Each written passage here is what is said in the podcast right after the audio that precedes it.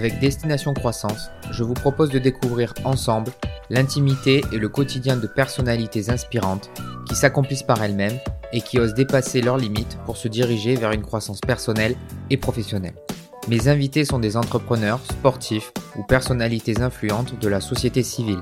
Chaque rencontre nous permettra de tirer des exemples concrets et de mettre à profit des outils nous permettant d'actionner notre propre processus de croissance vers la meilleure version de nous-mêmes.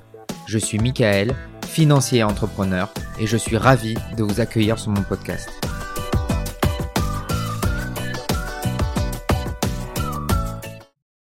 Avant de commencer, je tiens à remercier une nouvelle fois mes soutiens de la première heure. Le Centre des jeunes dirigeants, la plus ancienne organisation patronale de France, qui regroupe près de 5000 chefs d'entreprise et cadres dirigeants engagés et responsables à travers la France. Et la Jeune Chambre économique, qui rassemble près de 200 000 jeunes citoyennes et citoyens à travers le monde autour de l'engagement pour les territoires par des initiatives d'intérêt général.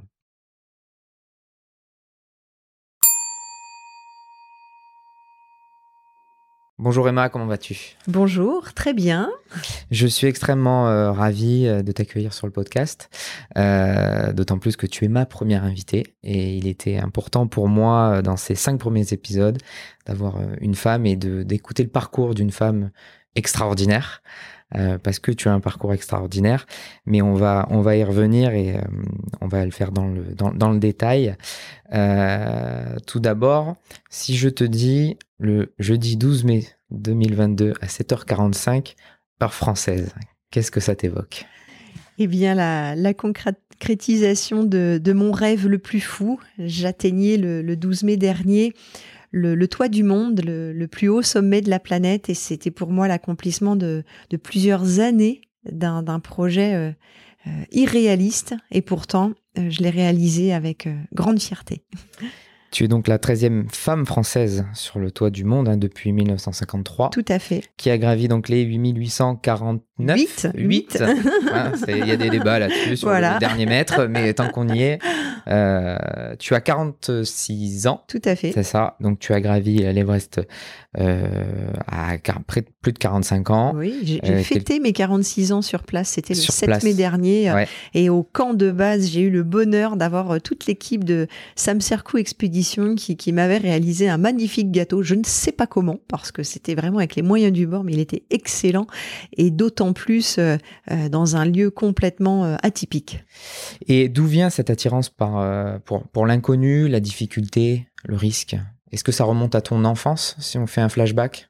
Absolument. En fait, euh, ça part de, de, mes quatre ans, euh, où mon papa était à la tête d'une association sportive en partenariat avec euh, la, la, la, gendarmerie et la police de l'époque. Euh, et euh, il, euh, il proposait aux jeunes enfants de les initier à la mini-moto dans le cadre de la sécurité routière. Donc moi, à quatre ans, mon papa m'a mis sur une moto pour apprendre à être en toute sécurité sur un deux roues. Et j'ai su faire de la moto avant de savoir faire du vélo. Du vélo, et tout ça part de là parce que ensuite mes parents m'ont toujours euh, poussé à, être curieuse dans le bon sens du terme, c'est-à-dire à aller vers euh, des activités aussi bien euh, dans mes études, dans mes activités sportives, dans mes activités culturelles, vers des choses qui m'intéressaient moi et pas seulement suivre ce que tout le monde faisait. Donc ça a donné les choses que, vous connaissez de, de mon parcours. Tu as quand même une famille qui est très amatrice de sport mécanique tout à fait, tout à fait. On est euh, historiquement des passionnés euh, des 24 heures du Mans, puisqu'on habite, enfin mes parents et moi j'ai vécu toute mon enfance en Normandie, le plat pays, et, euh, et on allait régulièrement aux 24 heures du Mans. On allait voir le, le Paris Dakar euh, en, en, hiver, et on pratiquait la moto et tout type, tout type de sport mécanique. Oui. Euh, ton papa pratiquait à, pour la compétition ou en tant qu'amateur en fait, euh, passionné? Voilà, c'est plus, on est plus dans l'esprit de, de, découverte des sports, de pratique en loisir. Euh, et avant tout, euh, moi j'ai pratiqué tous ces sports et toutes ces disciplines motorisées dans le dans l'esprit ludique et dans l'esprit de loisir et de le partager avec mes copains copines. Enfin beaucoup plus copains d'ailleurs à l'époque parce qu'il y avait peu de filles. Et je suis très contente d'ailleurs de voir maintenant que la discipline, les disciplines disciplines moto et, auto se, se, se, féminisent. Mais non, c'était vraiment plus loisir. Bien que par la suite, effectivement, j'ai fait quelques championnats assez sympas. Et tu parlais de cette ouverture d'esprit, de cette curiosité.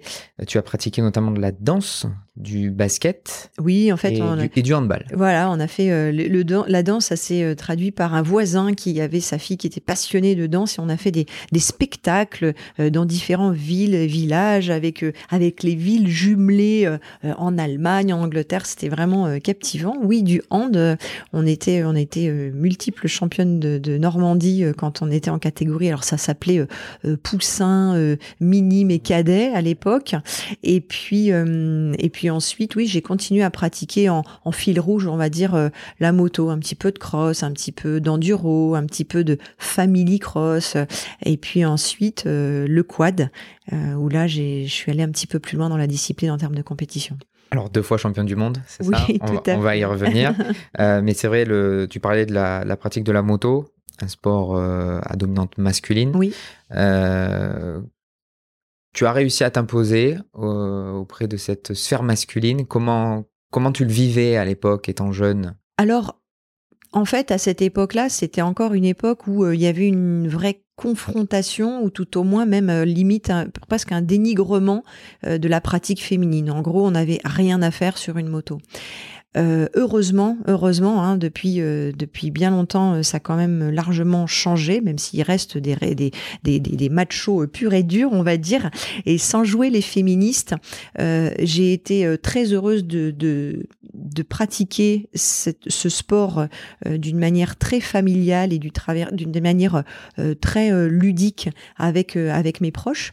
Ça m'a permis quand j'ai eu l'occasion de le faire, donc euh, il y, a, y, a, moins de dix ans, de d'intégrer finalement la Fédération française des sports automobiles avec une approche auprès du président qui s'appelait Jacques Boll à l'époque. Euh, donc c'était en 2015. Je lui ai proposé de d'ouvrir le sport mécanique euh, moto en France à, la, pratique féminine. Alors, il y avait déjà quelques catégories, dans, notamment en enduro ou en cross, mais euh, je lui ai proposé finalement de développer, avec ces termes, le business féminin. Puisque oui, maintenant, les jeunes filles, les jeunes femmes, les femmes euh, de tout âge ont un pouvoir d'achat, ont des souhaits, ont leurs propres envies, et oui, la moto fait partie euh, de, de ces envies. Et souvent, elles, se, elles sont freinées, soit par, un environnement familial qui euh, exprime la, le, risque dans cette discipline, soit le fait qu'effectivement ce soit vraiment un, sport masculin, ou soit des gens qui effectivement n'ont pas envie de les voir là. Et donc, euh, moi, j'ai créé avec, avec la, fédération le comité féminin pour que chacune des disciplines moto est une catégorie féminine. Et de là, on a aussi monté des stages 100% féminins sur circuit, en enduro, en trial. C'était rempli de filles. Et on a eu la chance aussi et l'opportunité euh, sur les circuits du Mans de faire venir plus de 80 euh, femmes euh, sur deux sessions en ouverture des 24 heures du Mans pour les faire concourir entre elles. Et ça a été un, déclic pour tout le monde. Ensuite, il y a eu euh, donc euh, un certain nombre de marques de motos, de marques d'équipements qui se sont lancées à la conquête de toute cette population qui avait envie de faire de la moto. Et pas seulement en compétition. Et c'était bien là mon angle, c'était de dire oui, il y a des compétitrices et tant mieux, euh, mais elles peuvent se, se, se, se, se battre entre elles sur les pistes euh, pour pouvoir augmenter leur niveau et bien évidemment ensuite pratiquer des sports, enfin la même discipline en mixte, mais pas seulement se dire il faut que je me batte contre les hommes, il faut que je combatte les hommes. Euh, on le sait dans plein de sports euh, autres. Euh, ça a commencé d'abord par une pratique masculine. Je, cite très souvent le tennis. Au début, c'était euh, les quatre mousquetaires, ok, c'était des hommes. Et puis après, il y a eu des femmes. Donc on en a fait un sport mixte. Puis après, on s'est rendu compte que finalement, ça servait à rien d'avoir un sport mixte, bien qu'il y ait encore des doubles mixtes, mais que ça valait la peine parce qu'il y avait un énorme vivier, eh bien d'en faire deux disciplines, le tennis féminin, le tennis masculin. Bien, eh ben, on en est encore, je pense, aux, prémices hein, dans, les sports mécaniques, mais il y a énormément euh, de, de, perspectives très positives à développer ce sport, euh, ce sport mécanique au féminin. Donc tout simplement, il fallait créer une offre féminine pour pouvoir briser la glace, aussi un peu les tabous. Exactement. parce que euh, elle n'osait peut-être pas franchir le pas. Tout à fait. Voilà, comme tu disais, de par une sphère peut-être familiale qui était euh, contraire à, cette euh, typologie de sport. mais toi, qui a, qui a donc construit cette offre-là, qu'est-ce que viennent rechercher les, femmes dans le sport mécanique? Qu'est-ce qui, qu'est-ce qui attire les femmes dans le sport mécanique? Parce que c'est vrai que ça a une image d'homme. Oui, c'est. je pense qu'on va au-delà de la mécanique. Oui, il y a, il y a une, je pense, une dimension de, de, de, se surpasser derrière dans un sport euh, qui est à la fois individuel mais aussi collectif avec une équipe derrière. C'est ce que viennent chercher les, femmes plutôt que les hommes qui eux se combattent entre eux, euh, se jouent des coudes. Euh. Oui, alors on on, peut pas non plus cataloguer. Il y a, des, femmes extrêmement compétitrices dans l'âme. Euh, il y a des femmes qui, quel que soit leur résultat, l'important c'est de participer. Elles prennent beaucoup de plaisir à le faire. Moi, je dirais quand même que la, la principale caractéristique qui est commune à toutes les femmes, en tout cas moi que j'ai rencontré, un jeune ou moins jeune depuis des années dans les sports euh, mécaniques, c'est vraiment cette, euh, cette envie d'apprendre et cette envie de se surpasser, soit pour elle, mmh. soit en compétition avec d'autres femmes, soit en compétition avec d'autres hommes. Après, il y a des extrêmes. Il y a des filles qui veulent absolument battre des garçons. Il y a des filles qui veulent absolument rester entre elles. Mais ça, c'est entre guillemets, c'est c'est des populations différentes. Mais il faut de tout hein, pour faire pour faire un sport. Mais la dominante commune, c'est vraiment j'ai envie de faire quelque chose euh, pour me dépasser et pour changer de l'ordinaire euh, et, euh, et quelque part m'aventurer, parce que le terme aventurier, aventurière, c'est vraiment ça, c'est se dire je vais aller risquer quelque chose pas sa vie bien sûr, mais je vais me mettre un petit peu hors de ma zone de confort. C'est vraiment ce que l'ensemble, je pense, des femmes qui font des sports mécaniques viennent chercher. Et toi, euh, c'était quoi un petit peu ces dimensions que tu recherchais, notamment au travers donc du, des sports mécaniques, de la danse, du basket, du handball, qui sont des, des sports totalement différents? Oui. Euh, Qu'est-ce qui toi t'attirait si on sort du sport à proprement parler, qu'est-ce qui t'attire là-dedans? C'est le défi, le, le, surpassement, se mettre en, en risque? Est-ce que c'est ça qui te guidait, toi?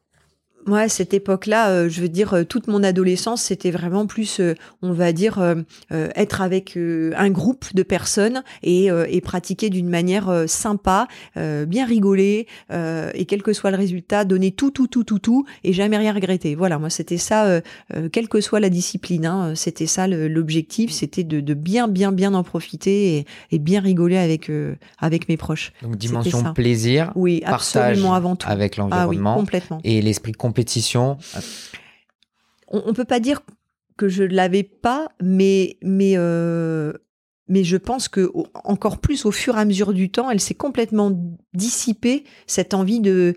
Enfin, je, je pense pas avoir eu un jour véritablement foncièrement l'envie de, de, de gagner contre les autres ou d'être meilleur que les autres. J'ai plus moi euh, l'impression que j'ai toujours été quelqu'un qui, bien sûr, avait envie de se surpasser. Et quand on était en équipe, d'être un peu leader sur, euh, sur l'idée qu'il fallait tout donner et motiver tout le monde autour d'un objectif. Bien sûr, d'être déçu quand on perdait, euh, mais finalement de, de d'être plus dans cet esprit de euh, on prend d'abord du plaisir, on y va à fond, et puis faut surtout, surtout, surtout rien regretter. Et, et à côté de ça, donc les études, tu arrivais à gérer euh, tout ça euh, fil, rouge, fil conducteur, on va dire le sport, oui. qui t'a porté, je pense, un certain équilibre aussi dans, ta vie euh, personnelle. Oui. Et donc les études, tu as pu suivre un cursus normal, classique. Tout à fait, oui, oui. et puis là encore, mes parents m'ont vraiment poussé à, à, être curieuse dans les nouvelles orientations euh, euh, en termes de en termes scolaires, en termes professionnels qui pouvaient s'ouvrir euh, à la fin des enfin, la fin des années 90 et c'est la raison pour laquelle j'ai quitté ma, ma, petite ville de Falaise en Normandie relativement tôt. Et puis j'ai poursuivi mes, mes études à, à, Paris vers une orientation qui était toute nouvelle euh, à l'université de, Paris-Versailles. Et puis ensuite, euh, j'ai eu l'opportunité de passer euh, huit mois au, Canada. Et là, euh, j'ai eu une révélation. Enfin, j'ai découvert euh, euh, la télévision interactive, qui était même pas du tout connue en France. j'ai découvert la mise en place de la fibre optique à l'époque, et puis et puis surtout ce truc bizarre qui commençait à arriver là-bas. Ça s'appelait Internet, enfin les réseaux Internet. Et voilà, je me suis intéressée à ça quand je quand je suis rentrée, eh bien, j'ai fait partie de la, de la, première section en fait euh, à l'ISCOM, pour un master, donc un bac plus 5, euh, qui orientait les, les, les jeunes hein, dans, les, dans les prémices euh, de la découverte d'Internet. Qu'est-ce qu'était ce réseau? À quoi cela servait? Comment on pouvait euh, l'utiliser professionnellement et comment on pouvait le, le, le, développer? Nous, on avait le Minitel en France. Oui. À cette époque, on en a malheureusement pas fait grand chose par la suite. Et c'est vrai que l'ensemble des Américains avec euh, le réseau euh, euh, qui était militaire à la base ont su développer une activité marketing professionnelle et, de communication énorme. Et bon, mes premières études, enfin mes études ont été orientées là-dedans. Donc là encore hein, une découverte totale plus de garçons que, que, que de filles, mais voilà, un cursus qui n'était pas euh, l'école de commerce ou l'école d'ingénieur traditionnelle. On reste dans le, la sphère atypique, en fait, qui te, qui te, qui te suit hein, jusqu'à aujourd'hui. Tout à fait. Euh, donc toi, tu étais sur la partie, on va dire, plus marketing de la partie technique Alors, formation, et marketing. Parce qu'à cette époque-là, il faut savoir que c'était d'ailleurs très rigolo. On avait, euh, on avait 20, euh, 22 ans. Euh, et finalement, on, allait dans des grosses structures comme Framatome, IBM, Microsoft. Et on apprenait, en fait, à, à, des, à des directeurs de services informatiques ou d'autres services à euh, ouvrir un navigateur euh, tel Internet Explorer 1.0. Euh, on, apprenait à, envoyer un email avec un, une pièce jointe sur Outlook ou, ou à caler à caler un rendez-vous dans un agenda. Parce que ben voilà, à un moment donné, quand on découvre complètement un système, il faut bien l'apprendre au plus grand nombre. Et c'était ça mon, métier. Enfin disons mes, mes premiers mes premiers jobs, ça, ça a été ça. Voilà, c'était très sympa, très enrichissant. Et ta plus, ta plus grosse expérience, euh, la plus longue expérience par la suite, ça a été chez Dior. Exactement. En fait, euh, j'ai à l'issue de ces formations, j'ai intégré euh, Euro RFCG, qui, qui, était une grosse agence de communication, qui avait un service internet, développement de sites, etc., marketing en ligne. Et j'avais deux clients. J'avais Peugeot Sport et j'avais Parfum Dior. Et à un moment donné, les, les, les deux m'ont proposé un job. Et tu n'es pas allé chez Peugeot. Exactement, parce que quelque part, euh, c'était mon domaine. C'était, mais, mais je me suis dit, alors le luxe, euh, tout ce qui était euh, maquillage, enfin très féminin, je ne connaissais pas, je ne maîtrisais pas. Et quelque part, bah, ça m'a tenté euh, de me challenger professionnellement au sein d'une énorme structure et une magnifique structure qui est LVMH, mais que je méconnaissais totalement. Et tu, donc, tu as passé sept ans euh, chez Dior Tout à sur la partie parfumerie. Voilà. Alors en fait, j'étais, ça c'était aussi rigolo parce que euh, faut savoir que chez LVMH, euh, vous avez quatre, cinq entretiens pour euh, éventuellement commencer à euh, envisager avoir un job et, euh, et surtout il vous faut un profil extrêmement spécifique. Je pense que ça a changé désormais, mais c'était voilà, fallait école de commerce, la plupart du temps les cinq meilleurs, fallait parler parfaitement anglais, fallait voilà, fallait avoir un profil euh, extrêmement entre guillemets type. Et moi, euh, pas du tout. Euh, je sortais d'un bac plus 5 en école de com, en multimédia, voilà. Mais c'était rigolo parce que on les appelle comme ça maintenant, les geeks. Enfin, je sais plus si c'est vraiment très à la mode d'appeler ça comme ça, mais voilà, nous on était j'étais la, la geek, la geek des parfums Dior. Et mais malgré tout, voilà, avec ce profil, eh bien, ça m'a permis de, faire de belles rencontres, de mener de beaux projets. Et au départ, on était trois dans le service et on est monté jusqu'à une petite quinzaine au niveau euh, international. Et puis ensuite, surtout, ce qui a été extrêmement euh, enrichissant, c'est de parcourir le monde dans les filiales euh, du groupe pour pouvoir eh bien comprendre les marchés locaux, les moyens de communication et comment mettre en place eh bien le système internet de communication localement. Comment faire de la pub en Chine, comment faire de la pub au Japon par rapport à faire de la publicité à New York. Euh, ou au Canada. Ça n'avait absolument rien à voir, donc il fallait comprendre la politique locale, former des gens et, ensuite développer les traductions des sites, euh, les programmes de fidélité, euh, la publicité en ligne. Donc ça a été euh, un job pendant sept ans complètement captivant. Et lors de ton entrée chez, chez Christian Dor, tu, donc tu parlais du, profil type à, avoir. Oui. Tu penses que c'est ton côté un peu geek, tes expériences passées qui ont fait pencher la balance pour ton profil. Ils avaient déjà cette, cette volonté de te de te positionner à un rôle plus international pour pouvoir développer tout ça Dans, tous les cas, j'ai été contactée pour un poste à la direction euh, marketing international et c'est euh, c'était l'ouverture d'un service internet. C'était la création, euh, d'un service et il faut avouer hein, que à cette époque-là, les écoles de commerce ou les écoles d'ingénieurs n'avaient pas encore de, de, formation, on va dire très orientée vers cette spécificité qui était le réseau internet. Alors oui, aux États-Unis, il y avait déjà des, des, des, des formations assez poussées, mais finalement, faire venir des Américains en France pour développer ça, c'était pas encore totalement euh, dans le commun de la chose. Alors voilà, j'ai eu cette opportunité, je l'ai saisie et je me suis extrêmement bien entendue avec euh, Marie-Noël Barrère qui était mon mentor et qui était ma, ma, directrice, hein, qui était directrice marketing internationale et elle m'a vraiment euh, ouvert la voie. Elle m'a donné carte blanche, bien évidemment, en respectant tous les codes euh, liés à, la, cette maison euh, magnifique, mais on, on, a vraiment fait de grandes choses ensemble et on a ma plus grande fierté au sein de cet établissement, ça a été vraiment euh, euh, aussi de, lancer les, sites de e-business avec nos distributeurs, les distributeurs sélectifs, donc Sephora, Marionno, El Corte Inglés et autres. Et je me souviendrai tout le temps euh, deux ans avant que je quitte la société, euh, notre patron euh, Claude Martinez, lors d'un board, avait dit non mais chez les distributeurs, ok, on vend les parfums Dior, pas de problème en ligne. Par contre, moi à la tête de la direction Dior, jamais on ne vendra en notre nom propre sur notre site des produits Dior en ligne. ce n'est pas un marché viable. Et, pourquoi je le répète souvent, c'est que ça m'a marqué, ça m'a tellement marqué que j'en ai fait une sorte de défi personnel. Et avec Marie-Noël, je lui ai dit, écoute, il faut vraiment qu'on essaie de lui prouver que, bien évidemment, c'est la voie vers laquelle il faut aller avant les autres, puisque tout le monde va y aller. Je dirais pas qu'on a était visionnaire, mais en tout cas, on était dans l'air du temps. Et voilà. Et par rapport à et par rapport à cela, on a mis euh, vraiment une année et demie à le convaincre euh, par des études marketing, par des études de concurrence, par euh, voilà tout un tas de choses.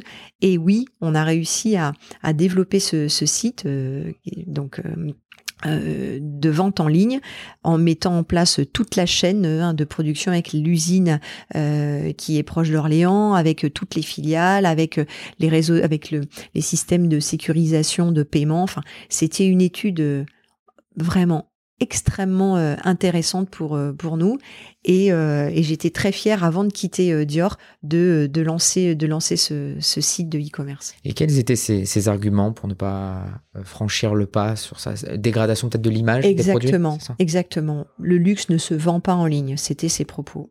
Bon, on s'aperçoit que quelques années euh, après, euh, ce sont les, ce sont euh, ces marques qui sont eux-mêmes à la, à la recherche d'influenceurs ou d'influenceuses sur les réseaux sociaux pour pouvoir vendre un maximum de leurs produits. Donc, bah, oui, nous, disons, je suis contente qu'on ait été à, à, cette, à ce premier tournant mais depuis, il y en a eu euh, encore bien d'autres.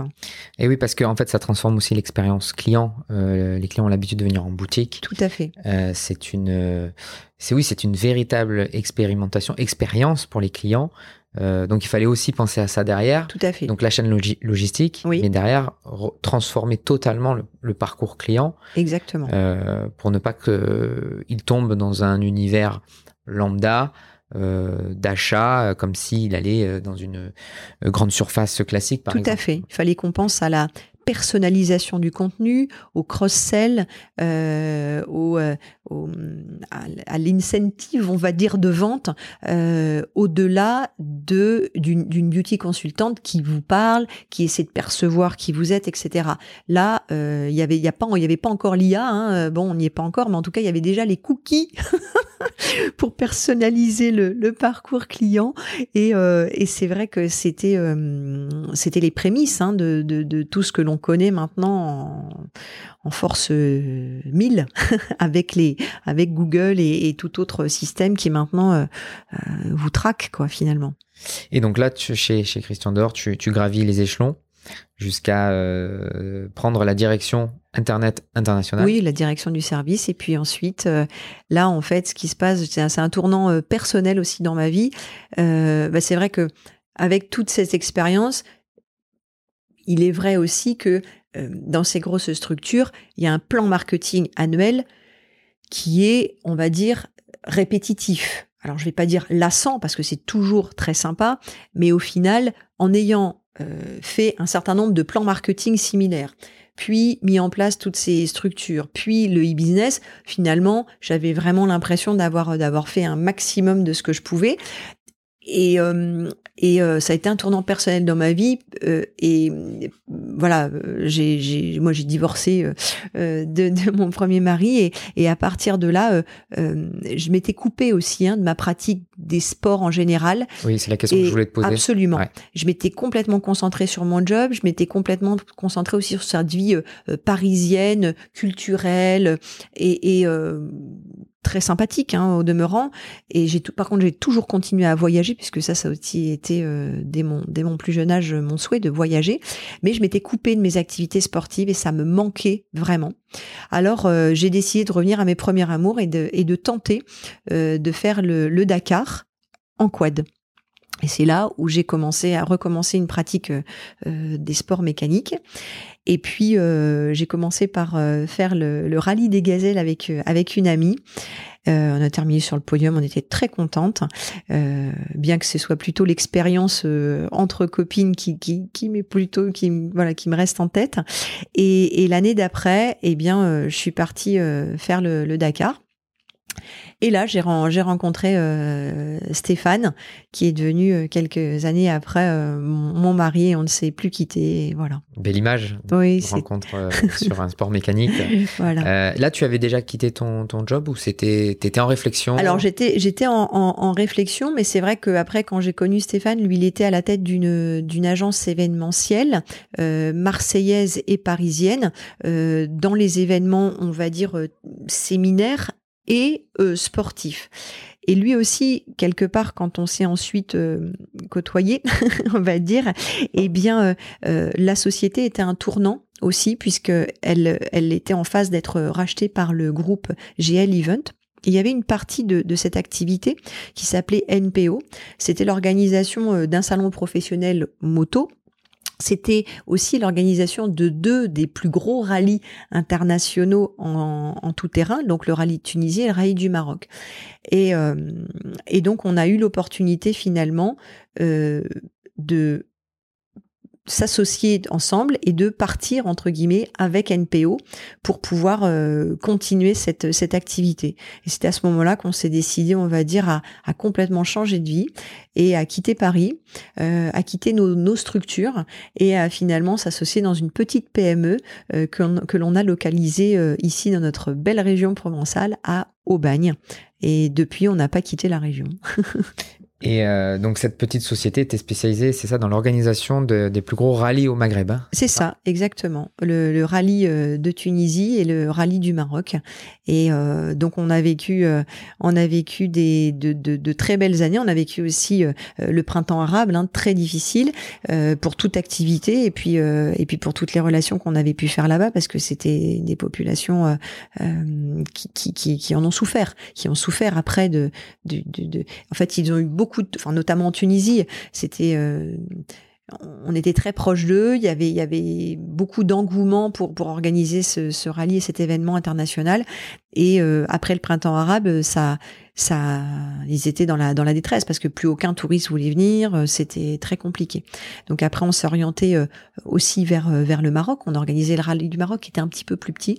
Et puis finalement, on a on a développé complètement cette ce, ce rallye avec notre vision à la fois de, pratiquants des sports mécaniques et puis aussi avec nos, nos codes finalement de marketeurs internationaux euh, avec euh, en développement des en développant bah, un petit programme de fidélité en développant plein de choses qui finalement n'étaient pas encore euh, ouvertes dans, ces disciplines. Donc on a fait vraiment euh, euh, de, ce, de cette organisation un réseau de clients, un réseau de avant tout, et puis ils savaient qu'on était nous-mêmes, Stéphane comme moi, euh, des, des, motards, des pratiquants. Donc ça, ça a créé un, un, une très très bonne relation entre nous. Et les, les rallyes, c'est une fois par an les... Alors oui, c'est c'est c'est enfin c'est oui c'est une fois par an. Le rallye de Tunisie avait lieu en, en début d'année, enfin à peu près en avril, et puis le rallye du Maroc euh, en octobre. Combien de participants? Alors c'était euh, c'était beaucoup de beaucoup de participants. En fait, euh, il y avait en fait nous on déplaçait une caravane d'à peu près euh, euh 1500 personnes. Et en fait, en termes de, en termes de pratiquants, il y avait 200 à 300 compétiteurs, donc en auto, en moto, en camion, en quad. Et puis il y avait pareil en termes de, en nombre d'organisateurs, on était 200, 300 organisateurs. Et puis il y avait, il y a, ensuite il y avait beaucoup de prestataires locaux. Il y avait les fédérations nationales, internationales qui venaient. Euh, voilà, mais on gérait vraiment tout, tout de A à Z. Donc on, on faisait le tracé, les reconnaissances, les roadbooks.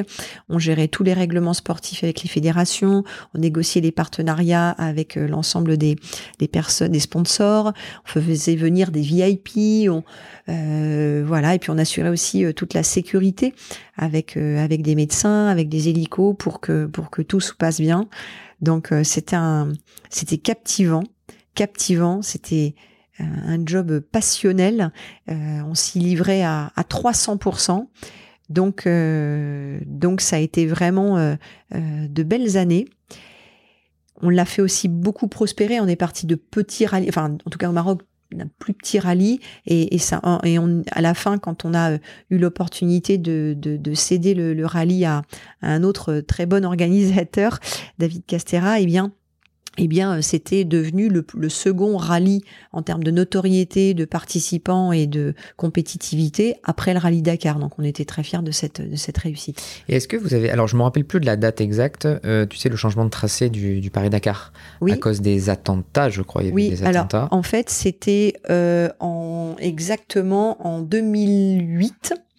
Euh, puisque c'est l'année où nous on reprend aussi euh, NPO et, et d'ailleurs on devait faire le Dakar euh, avec Stéphane euh, chacun sur notre quad.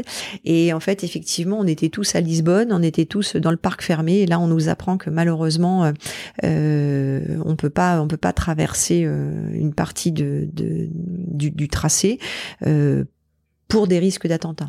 Mais c'est vrai qu'il y a eu plein de paramètres cette année-là. Je me souviens, c'était euh, Stéphane Lebaille qui, qui, faisait les reconnaissances avant que les participants euh, viennent. Eh bien, il y a une, une reco et euh, ils avaient tout eu. Hein. Euh, la traversée de l'Atlas, ça s'était mal placé parce que ben il y avait de la neige. Après, ils étaient partis, les frontières c'était compliqué. Ensuite, il y avait du bon. Donc, autant dire que de toute manière, ça aurait été peut-être une édition problématique même sans attentat. Alors l'organisateur a, a, à, juste titre euh, pas risqué euh, quoi que ce soit euh, ni en termes d'accident, ni en termes de, de problématiques géopolitiques. Donc c'était euh, tout à fait normal qu'il qu arrête ce rallye, même s'il y a eu beaucoup, beaucoup d'avis contradictoires. Mais il a eu. Je peux parler en tant qu'organisatrice aussi. Bien sûr, en tant que participante, j'étais extrêmement déçue, mais en tant qu'organisatrice, on, j'ai compris et je, on aurait fait pareil. Ouais. voilà. Oui, parce que dès le début, ça a été un, un impact. Hein. Je veux dire, de toute façon, on, on commence toujours de nos activités euh, au, au, pire des moments. Hein. Il y a jamais de, les planètes sont jamais alignées là-dessus. C'est compliqué de voilà. aligner toutes. Ouais. Donc c'est une difficulté supplémentaire à gérer, oui. sachant que vous étiez sur le, enfin, au Maghreb, donc territoire africain, là où c'était produit les attentats. Oui. Et vous, vous aviez pour euh, envie de développer, promouvoir les rallyes euh, en ça. Afrique. C'est ça pas dans la meilleure des périodes. C'est exact, c'est exact. Mais après, on a, Nous, on était dans la, dans la dynamique, en fait, de vraiment travailler avec les personnes localement. C'est-à-dire que beaucoup d'organisateurs, auparavant, et encore maintenant, enfin, maintenant, entre guillemets, on a été un peu suivi, et tant mieux. Euh, auparavant, en fait, euh, des organisateurs allemands amenaient des équipes allemandes. Euh, les organisateurs néerlandais amenaient toute l'équipe néerlandaise et tous les moyens néerlandais. Les Français, c'était pareil. ils emmenaient toutes les équipes françaises, les moyens français, entre guillemets, ils débarquaient dans le pays sans contribuer finalement à leur développement économique. Et nous, on, on a eu une autre optique quand on a lancé les, enfin, lancé notre dynamique de rallye et, et on l'a continué jusqu'à la fin dans cet esprit-là c'était vraiment de travailler avec les fédérations locales, travailler avec les prestataires locaux. Oui, c'est sûr, c'est peut-être plus compliqué parce que c'est pas la même façon de faire, mais faut s'adapter euh, et surtout bah, ça permet euh, vraiment de développer euh, une, de très très bonnes relations et ensuite bah, quand on est en galère parce qu'il y a des intempéries, parce qu'on a une problématique, eh ben ils savent répondre présent. Alors que si on arrive, entre guillemets, tels euh, des coloniaux qui débarquent avec euh, nos moyens euh, pour envahir, entre guillemets, leur pays, si je peux m'exprimer ainsi, bon, bah, si on a un problème, ils sont pas là, et c'est normal. Je veux dire, quand, quand, on fait une activité dans, dans, dans un pays, faut savoir travailler avec les gens localement. C'était notre, notre état d'esprit. Et ça a vraiment bien marché. Et donc cette expérience a duré combien de temps euh, avant la, la, session euh, Alors, euh, en 2008-2018. 10 ans. Voilà, exactement. Et, et, donc tout à l'heure, on parlait de, de, ton double titre de championne du monde de quad. Oui, oui. C'était à quelle époque? Alors, le premier en 2012 et le second en 2016. Voilà. Et, donc là, tu t'étais préparé pour ça ou tu étais resté toujours dans cet état d'esprit de je m'amuse et pourquoi pas s'il y a quelque chose à la clé euh, Alors là, il y avait, pour moi, il y avait, il y avait un double enjeu. La première chose, c'est que faut savoir que même si j'ai pratiqué la moto depuis euh, toute petite ou les sports mécaniques, euh, ça reste, ça restait encore un état d'esprit où globalement, bon, les filles c'est sympa, mais enfin voilà. Et puis ça, quelque part, j'avais l'impression que pour certains, ça leur dénaturait, on va dire, leur virilité entre guillemets. Enfin je sais pas comment l'exprimer. C'était euh, euh, si les filles commencent à réussir à gagner euh, des rallyes ou à gagner des disciplines qui sont valorisables uniquement par des hommes c'était pas c'est pas très positif pour certains. Heureusement, il y en avait quand même beaucoup qui étaient très contents et très fiers finalement aussi de que, que ça se féminise. Bref, donc moi le premier enjeu, de par ce métier nouveau, dans les pays du Maghreb, c'était aussi de dire, mais regardez, je suis capable de pratiquer comme vous, à haut niveau, voire même de gagner cette discipline.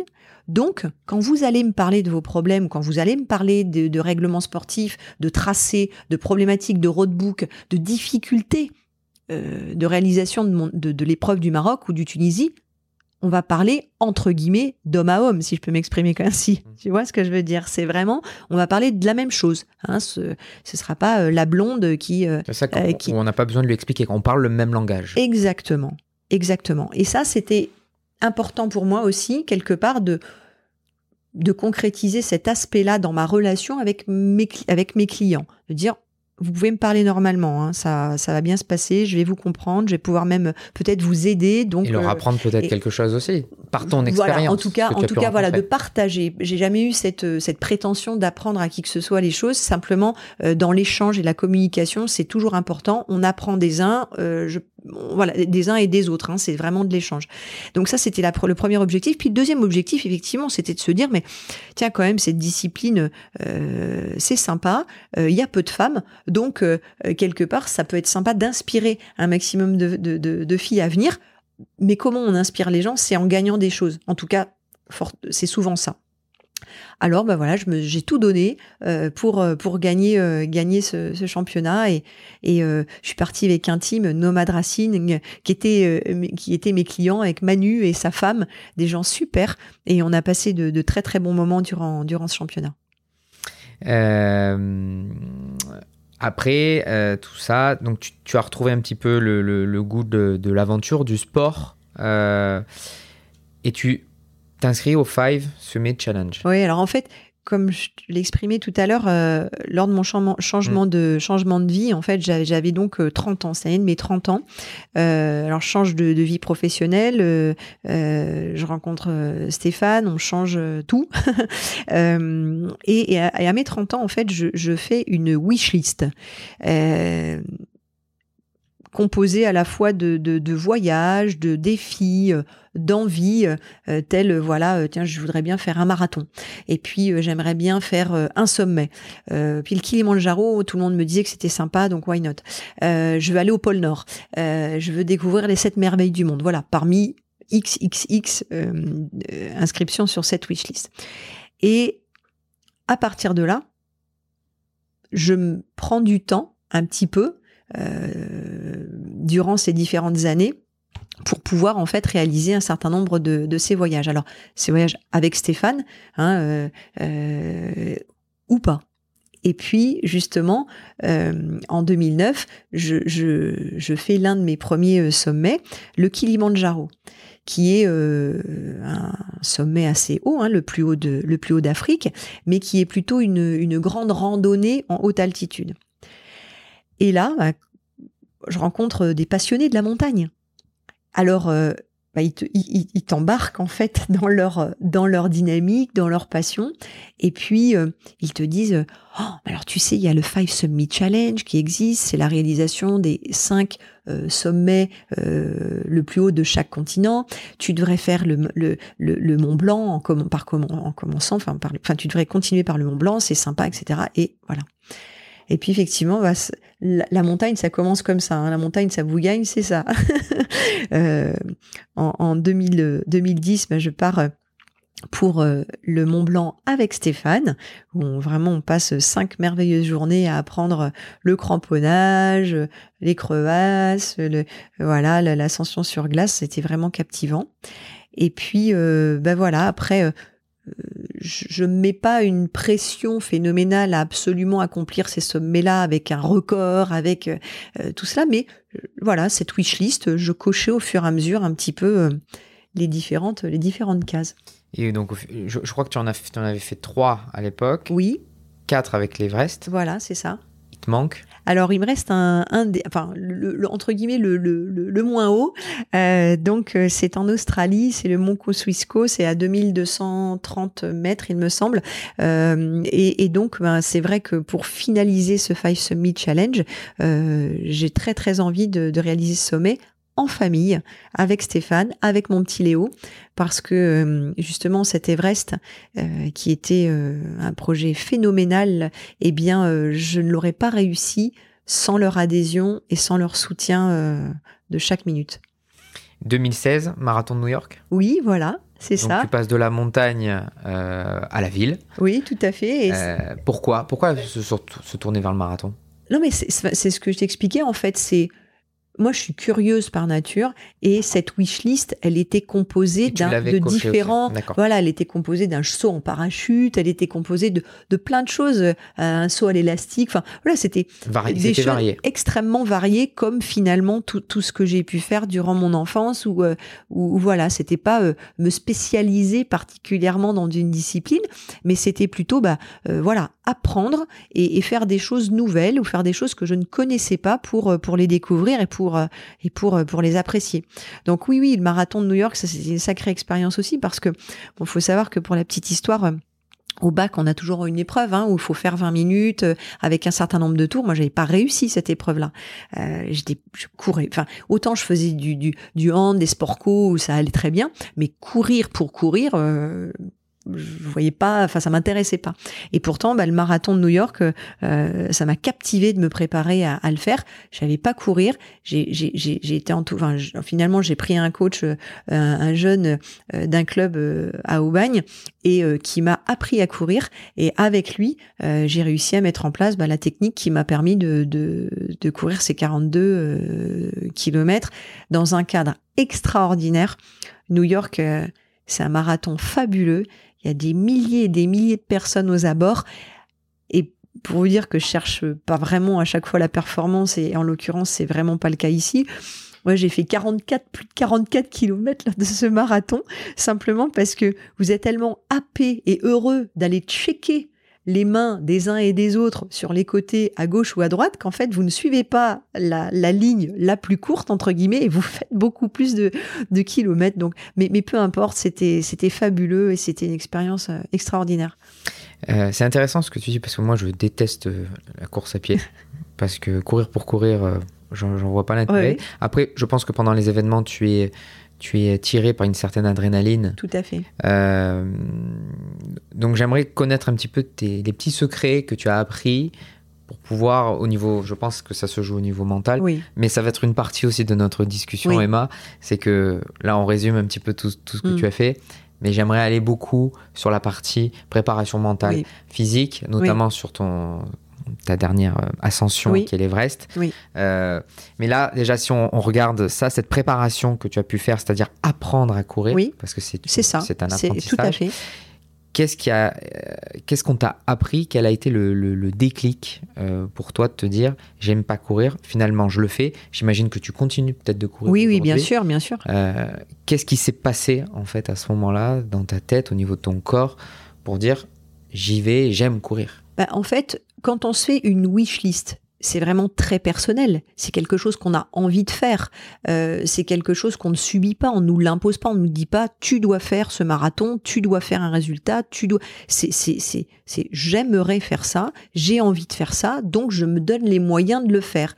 Ensuite, euh, comme je te le disais, moi je suis pas une compétitrice dans l'âme, dans le sens où je me suis pas dit il faut absolument que tu mettes moins de X machin et que tu battes la première française de je sais pas quoi. C'était pas du tout l'esprit. C'était de se dire euh, je vais en profiter. Euh, je vais apprendre. Euh, je veux surtout, en fait, moi, c'est plutôt, je veux surtout pas me faire mal. donc, je veux en profiter. Je veux que ce soit du plaisir de A à Z, même si on le sait.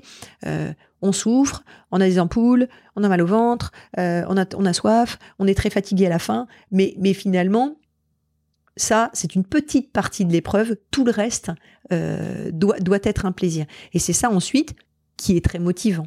Et, le fait de se donner ce challenge, qui ensuite a été euh, une suite de challenges, eh bien, euh, euh, ça vous forge un quotidien. C'est-à-dire, vous, vous avez le job, vous avez les enfants, vous avez la vie de couple, vous avez la vie de famille, mais quelque part, vous avez en plus une partie de votre temps à consacrer à cette préparation. Donc, faut vous documenter, faut vous entourer de, de personnes qui, qui connaissent la discipline. Euh, faut vous entraîner à votre niveau.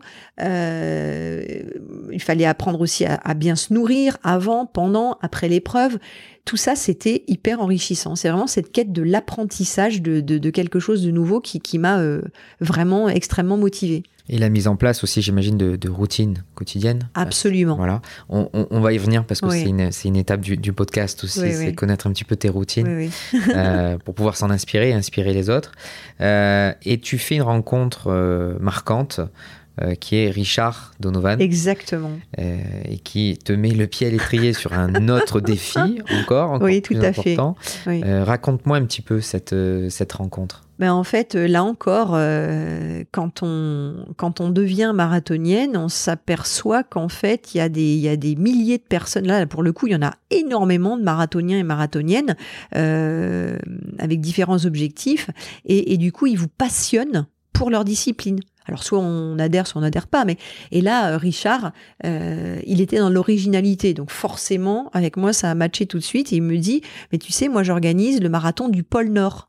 Oh, magnifique. Dans ma wishlist, j'avais le pôle Nord, sauf que je suis ni riche ni scientifique. Or, le pôle Nord, il n'y a pas franchement d'autres euh, possibilités d'y aller. Et lui organisait euh, donc le marathon du pôle Nord. Alors, j'ai bien sûr, euh, je suis de la partie. Alors que toi, tu allais peut-être plutôt en tant que touriste pour découvrir le pôle Nord c'était sur ta wishlist. Oui, c'était un voyage. exactement. Mais finalement, le voyage, on s'apercevait que c'était absolument pas possible. Il faut être ou très très riche euh, ou scientifique pour aller faire une recherche, etc. Un, sportif lambda ou une personne lambda ne peut pas aller au pôle Nord. On peut aller euh, jusqu'aux îles Svalbard, on peut aller euh, au, Cap Nord, on peut faire le Groenland, mais mais la calotte glaciaire et le pôle Nord, c'est réservé vraiment ou à des aventuriers comme Mike Horn qui qui ont beaucoup de, de partenaires qui souhaitent le voir arriver là-bas. C'était pas euh, totalement mon cas euh, à l'époque. Donc moi j'ai profité de, de, de se passionner de, de, de, marathon extrême et, euh, et du coup il nous a embarqué. On était une petite une petite trentaine de personnes à aller faire un marathon au pôle Nord. Et là encore c'était captivant parce qu'il a fallu se préparer au marathon dans des conditions extrêmement froides. Donc c'était c'était passionnant.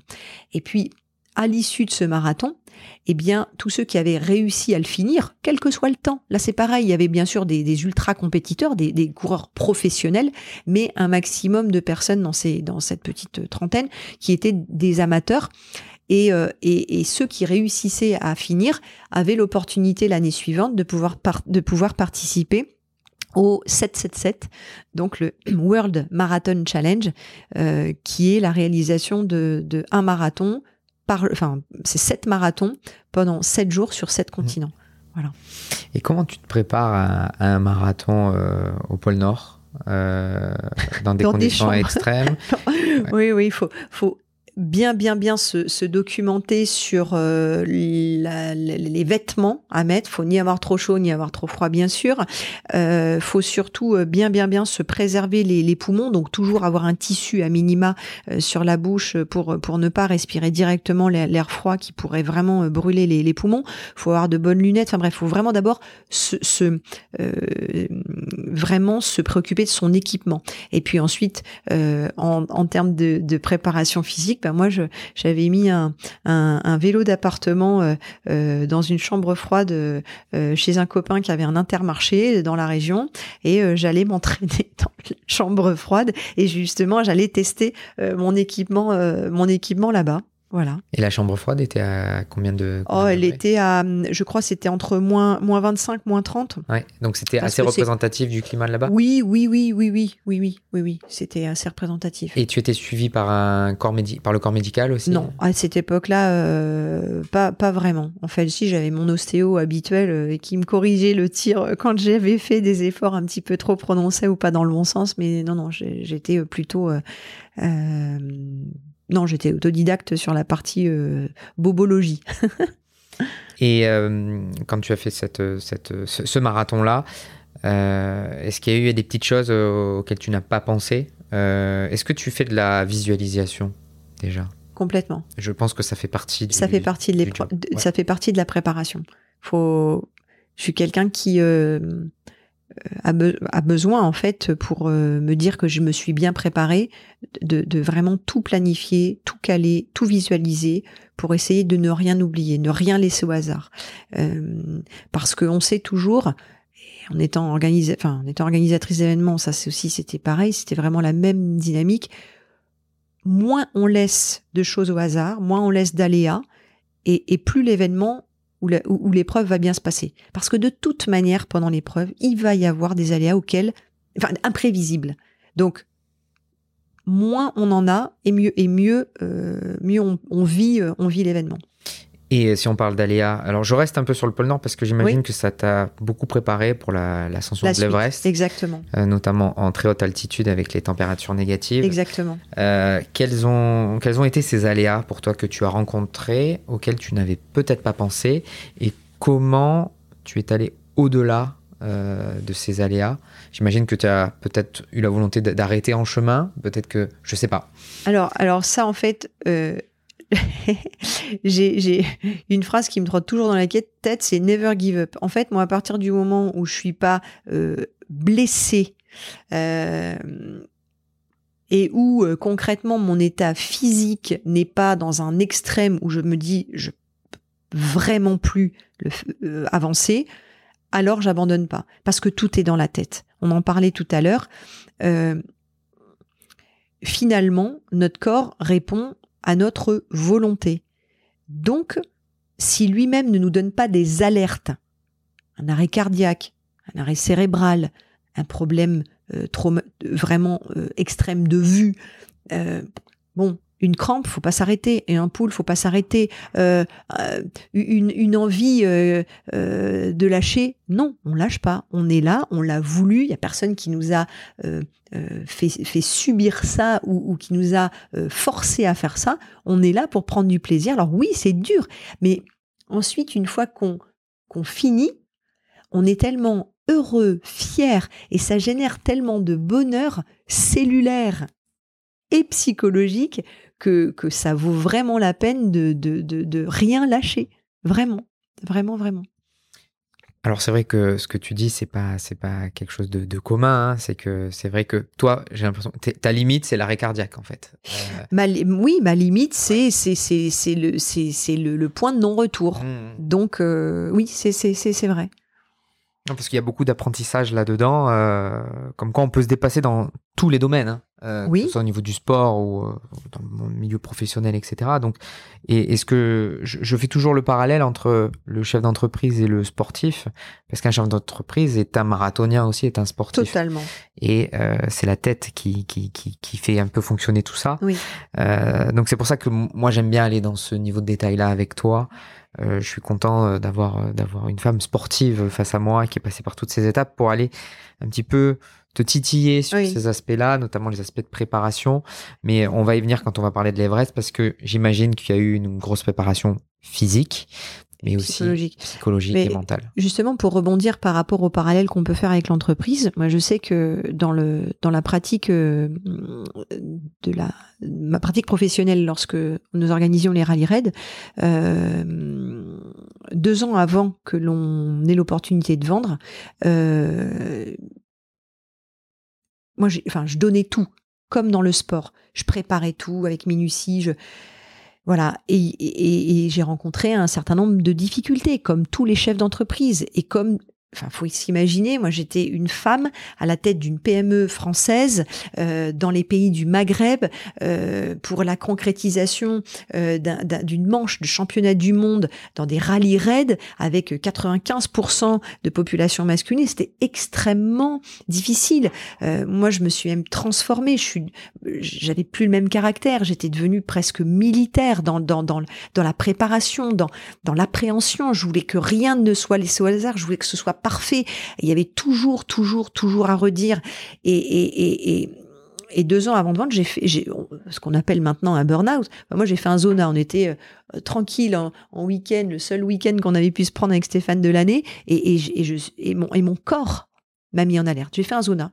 Donc, quand on a ce type d'alerte, quand je lui disais tout à l'heure, c'est l'arrêt cardiaque peut-être pour, pour la, le, le, sportif, mais quand on est un chef d'entreprise, quand on a ce type d'alerte, alors il y en a c'est l'eczéma, il y en a c'est euh, je perds la vue un petit peu, je, ou j'ai des problèmes d'audition. Moi c'est bon.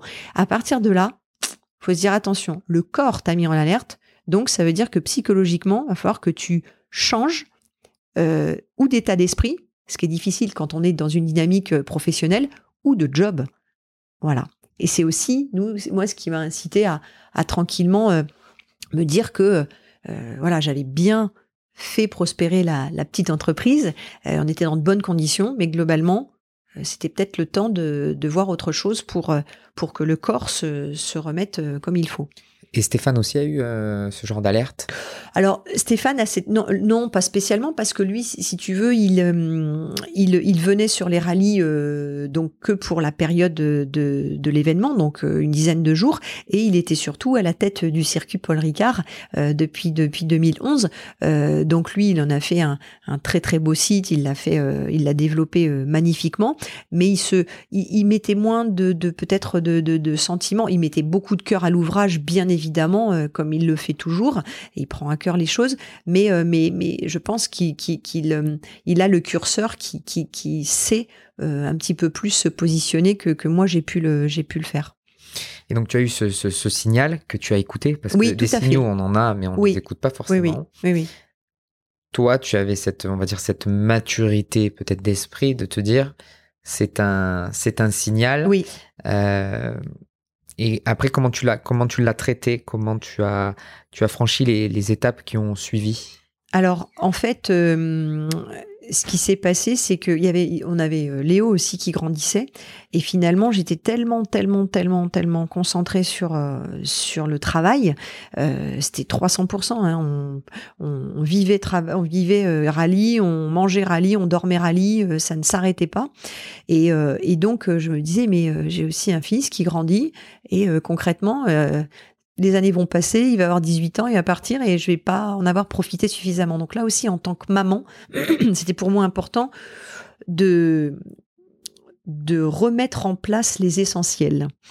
Et c'est vrai que ça a été un, changement pour moi euh, radical.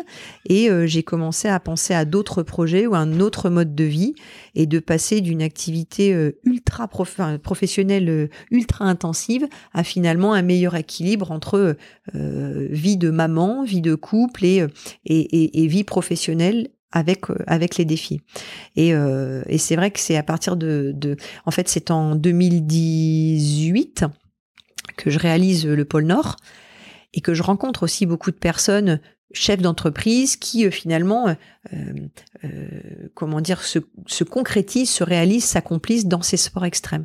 C'est ce qui me pousse aussi à faire le 777 et juste en 2018 et à m'orienter vraiment vers 2019 pardon, à m'orienter vers finalement une autre une autre vie, une autre vie. Oui, parce que les chefs d'entreprise, ils cherchent un sas de décompression. Tout à fait. Euh, parce qu'il y a toutes les techniques du quotidien qu'on connaît, méditation, l'accompagnement coaching, oui. psychologique coaching, mais il y a aussi tout ce sas de décompression. Euh, et donc, tu fais le 3 x 7 Oui. Tu vas jusqu'au bout du 3 x 7 Absolument. Donc, c'est 7 marathons en 7 jours sur 7 continents différents. Tout à fait. Donc, tu dors peu tu dors peu. En fait, tu, tu, tu, tu as, tu as 8 heures en fait entre l'atterrissage de l'avion et le redécollage. Donc là, après, ben voilà, faut que tu te prépares, faut que tu manges, faut que tu t'hydrates, faut que tu fasses ton épreuve et rebelote quand tu, quand tu euh, as fini, ben, que tu euh, euh, te soignes, que tu manges, que tu te reposes et tu te sers en fait de, des trajets. avec les décalages horaires et autres, pour finalement te reposer dans, dans l'avion. C'est l'avion en fait qui te sert de QG pendant pendant sept jours. Donc là, tu relèves encore un défi supplémentaire, mais celui-ci. Euh, oui, high level. oui, oui c'est aussi ce défi qui me permet de mettre, de, de, de me, de, de comprendre aussi que le corps est une extrêmement belle mécanique que l'on peut conditionner à faire des choses surréalistes quand je te disais que à la base j'étais pas capable de courir un marathon et que trois ans après j'en cours sept d'affilée, même si je suis pas une, en termes de performance, c'est pas, je, vais pas euh, moins de trois heures, moins de quatre heures, etc. Mais peu importe, c'était vraiment cet enchaînement. Et moi, ce qui m'a plu, c'est vraiment de découvrir que qu'on peut conditionner son corps à une routine totalement différente euh, de celle à laquelle on l'a habitué. On est habitué à euh, dormir entre 6 et 8 heures, on mange, on fait une activité, on remange, on refait une activité, on mange, on dort, etc. Et notre quotidien, pour la majorité d'entre nous, c'est celle-ci. Et en fait, là, on habitue son corps à être dans l'intensité maximale pendant 8 heures d'épreuve ou d'effort, enfin 8 heures en tout cas, éveillé pendant 8 heures avec euh, la compétition entre 4 et 6 euh, heures, on va dire, d'intensité maximale.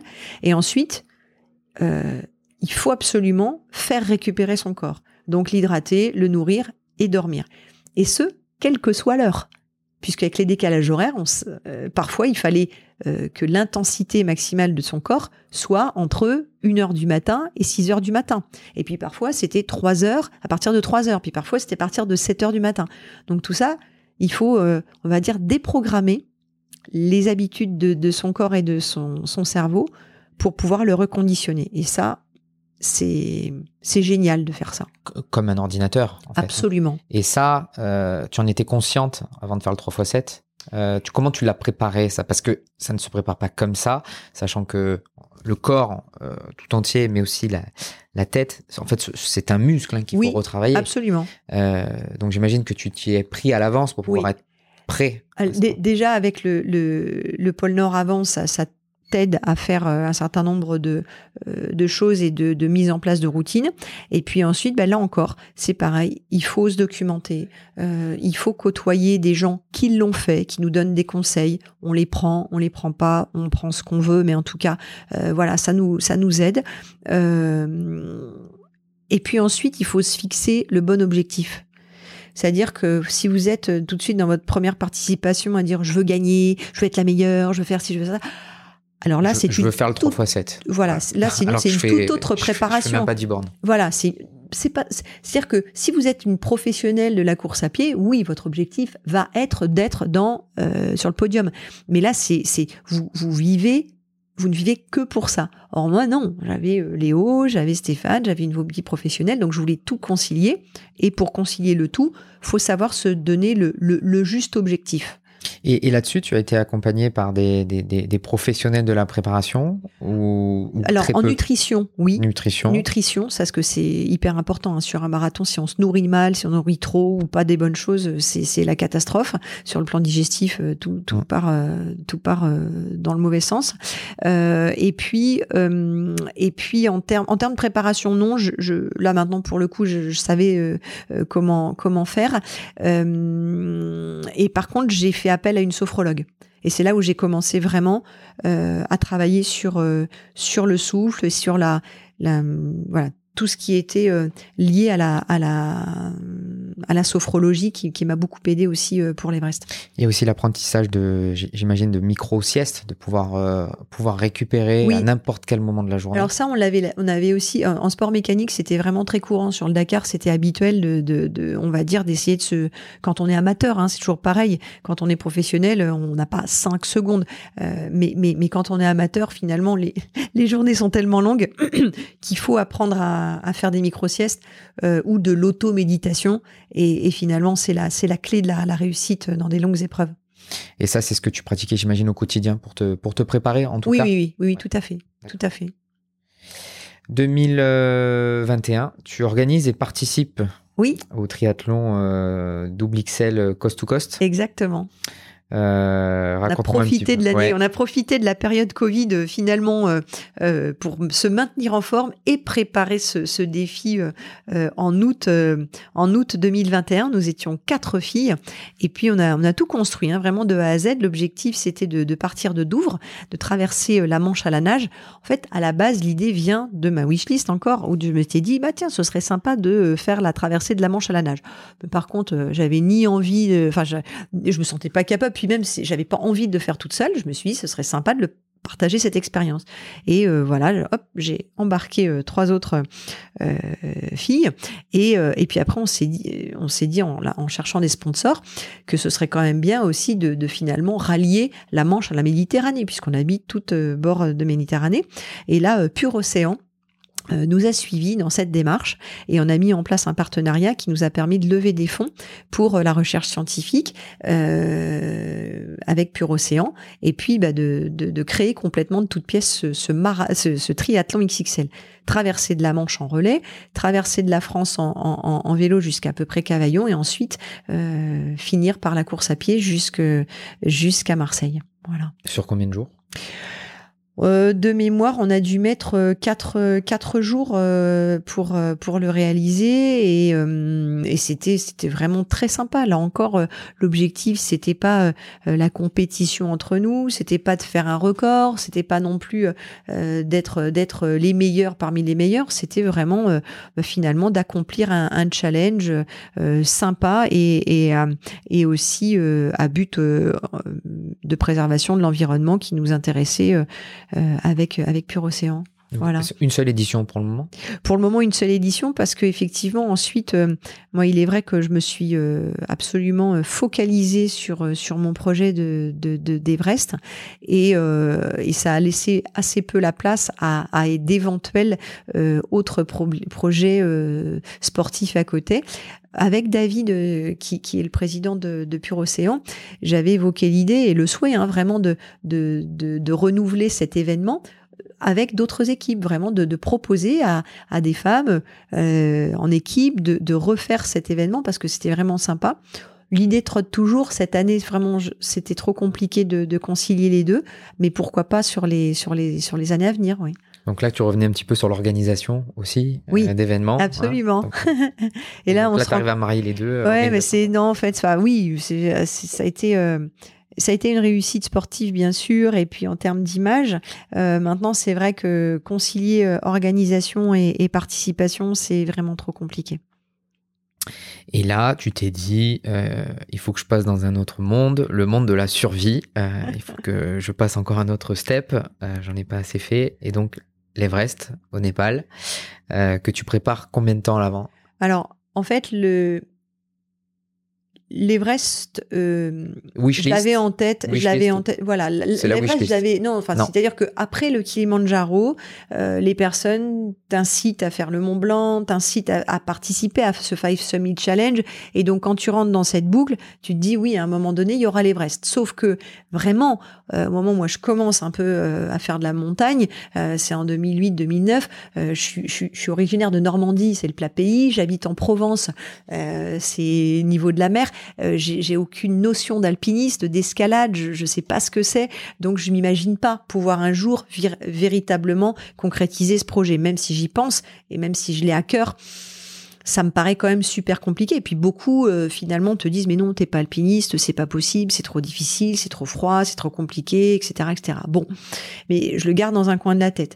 Et puis il faut savoir aussi, donc après je fais le Mont Blanc avec Stéphane. Quelques années après, je, je fais la Concagua, euh, qui est quand même là, qui, atteint euh, la limite, on va dire, de, de, de la pratique sans oxygène puis tout va bien quoi donc et puis ça me passionne puis j'adore ça me retrouver trois quatre semaines euh, dans cette ce milieu euh, euh, livré à soi-même j'adore ça vraiment vraiment ça me ressource ça me requinque c'est passionnant et donc, c'est pareil, je fais la connaissance d'Adeline, mon amie qui, adore la montagne et qui me dit, moi, j'aimerais bien aller au Népal un jour. Qu'est-ce que... Et donc, en 2019, je me dis, bah tiens, on va aller faire un petit repérage. Donc, on part toutes les deux avec un guide. Et euh, on va justement au, camp de base de l'Everest, voir ce que c'est. Et puis, on, fait un sommet à 6400 mètres, donc qui s'appelle l'Iceland Peak, et qui ressemble finalement à la toute première partie de l'ascension de l'Everest qui s'appelle l'Icefall. Et ça se passe super bien. Je lâche rien, c'est dur, j'avais peur. À cette époque-là, j'avais le vertige, hein, pour info. Enfin, j'avais des, des, des, troubles quand j'étais en, en, quand j'avais faim. En fait, j'étais pas à l'aise sur les crêtes. Bon, 2019 et, et, et, mais tout se passe bien. Et euh, je me souviendrai tout le temps de cette image. Je suis au camp de base avec Aline. Euh, on, est euh, hyper enthousiaste d'être là. On a mal à la tête, mais on est, on adore être là. Et là, je regarde, je regarde l'Everest et, là, je me dis non mais ok maintenant, voilà, faut que, faut que je revienne, faut que je fasse ce sommet. Et là encore, euh, ça part pas comme ça. Il faut, il faut convaincre son environnement, il faut se documenter, il faut voir par toutes les étapes par lesquelles il faut passer. Il faut pas se dire tiens demain j'y vais, euh, super, je suis en forme, hop hop hop, je vais monter. Ça se passe vraiment pas comme ça. Et puis le Covid arrive, donc euh, impossible d'aller en montagne éventuellement ou de se préparer euh, ici. Alors à part dans les calanques, mais c'était interdit. Donc c'est pour ça que finalement je me lance dans le cost to cost, ce qui était un très très bon euh, projet finalement aussi pour se maintenir très en forme. Et puis à l'aboutissement de ce projet cost to cost en août, et eh bien là euh, je dis à mon mari, écoute, voilà, j'ai l'année prochaine, euh, en 2022, en avril 2022, je m'inscris, euh, j'ai trouvé une agence locale, je vais aller faire l'Everest.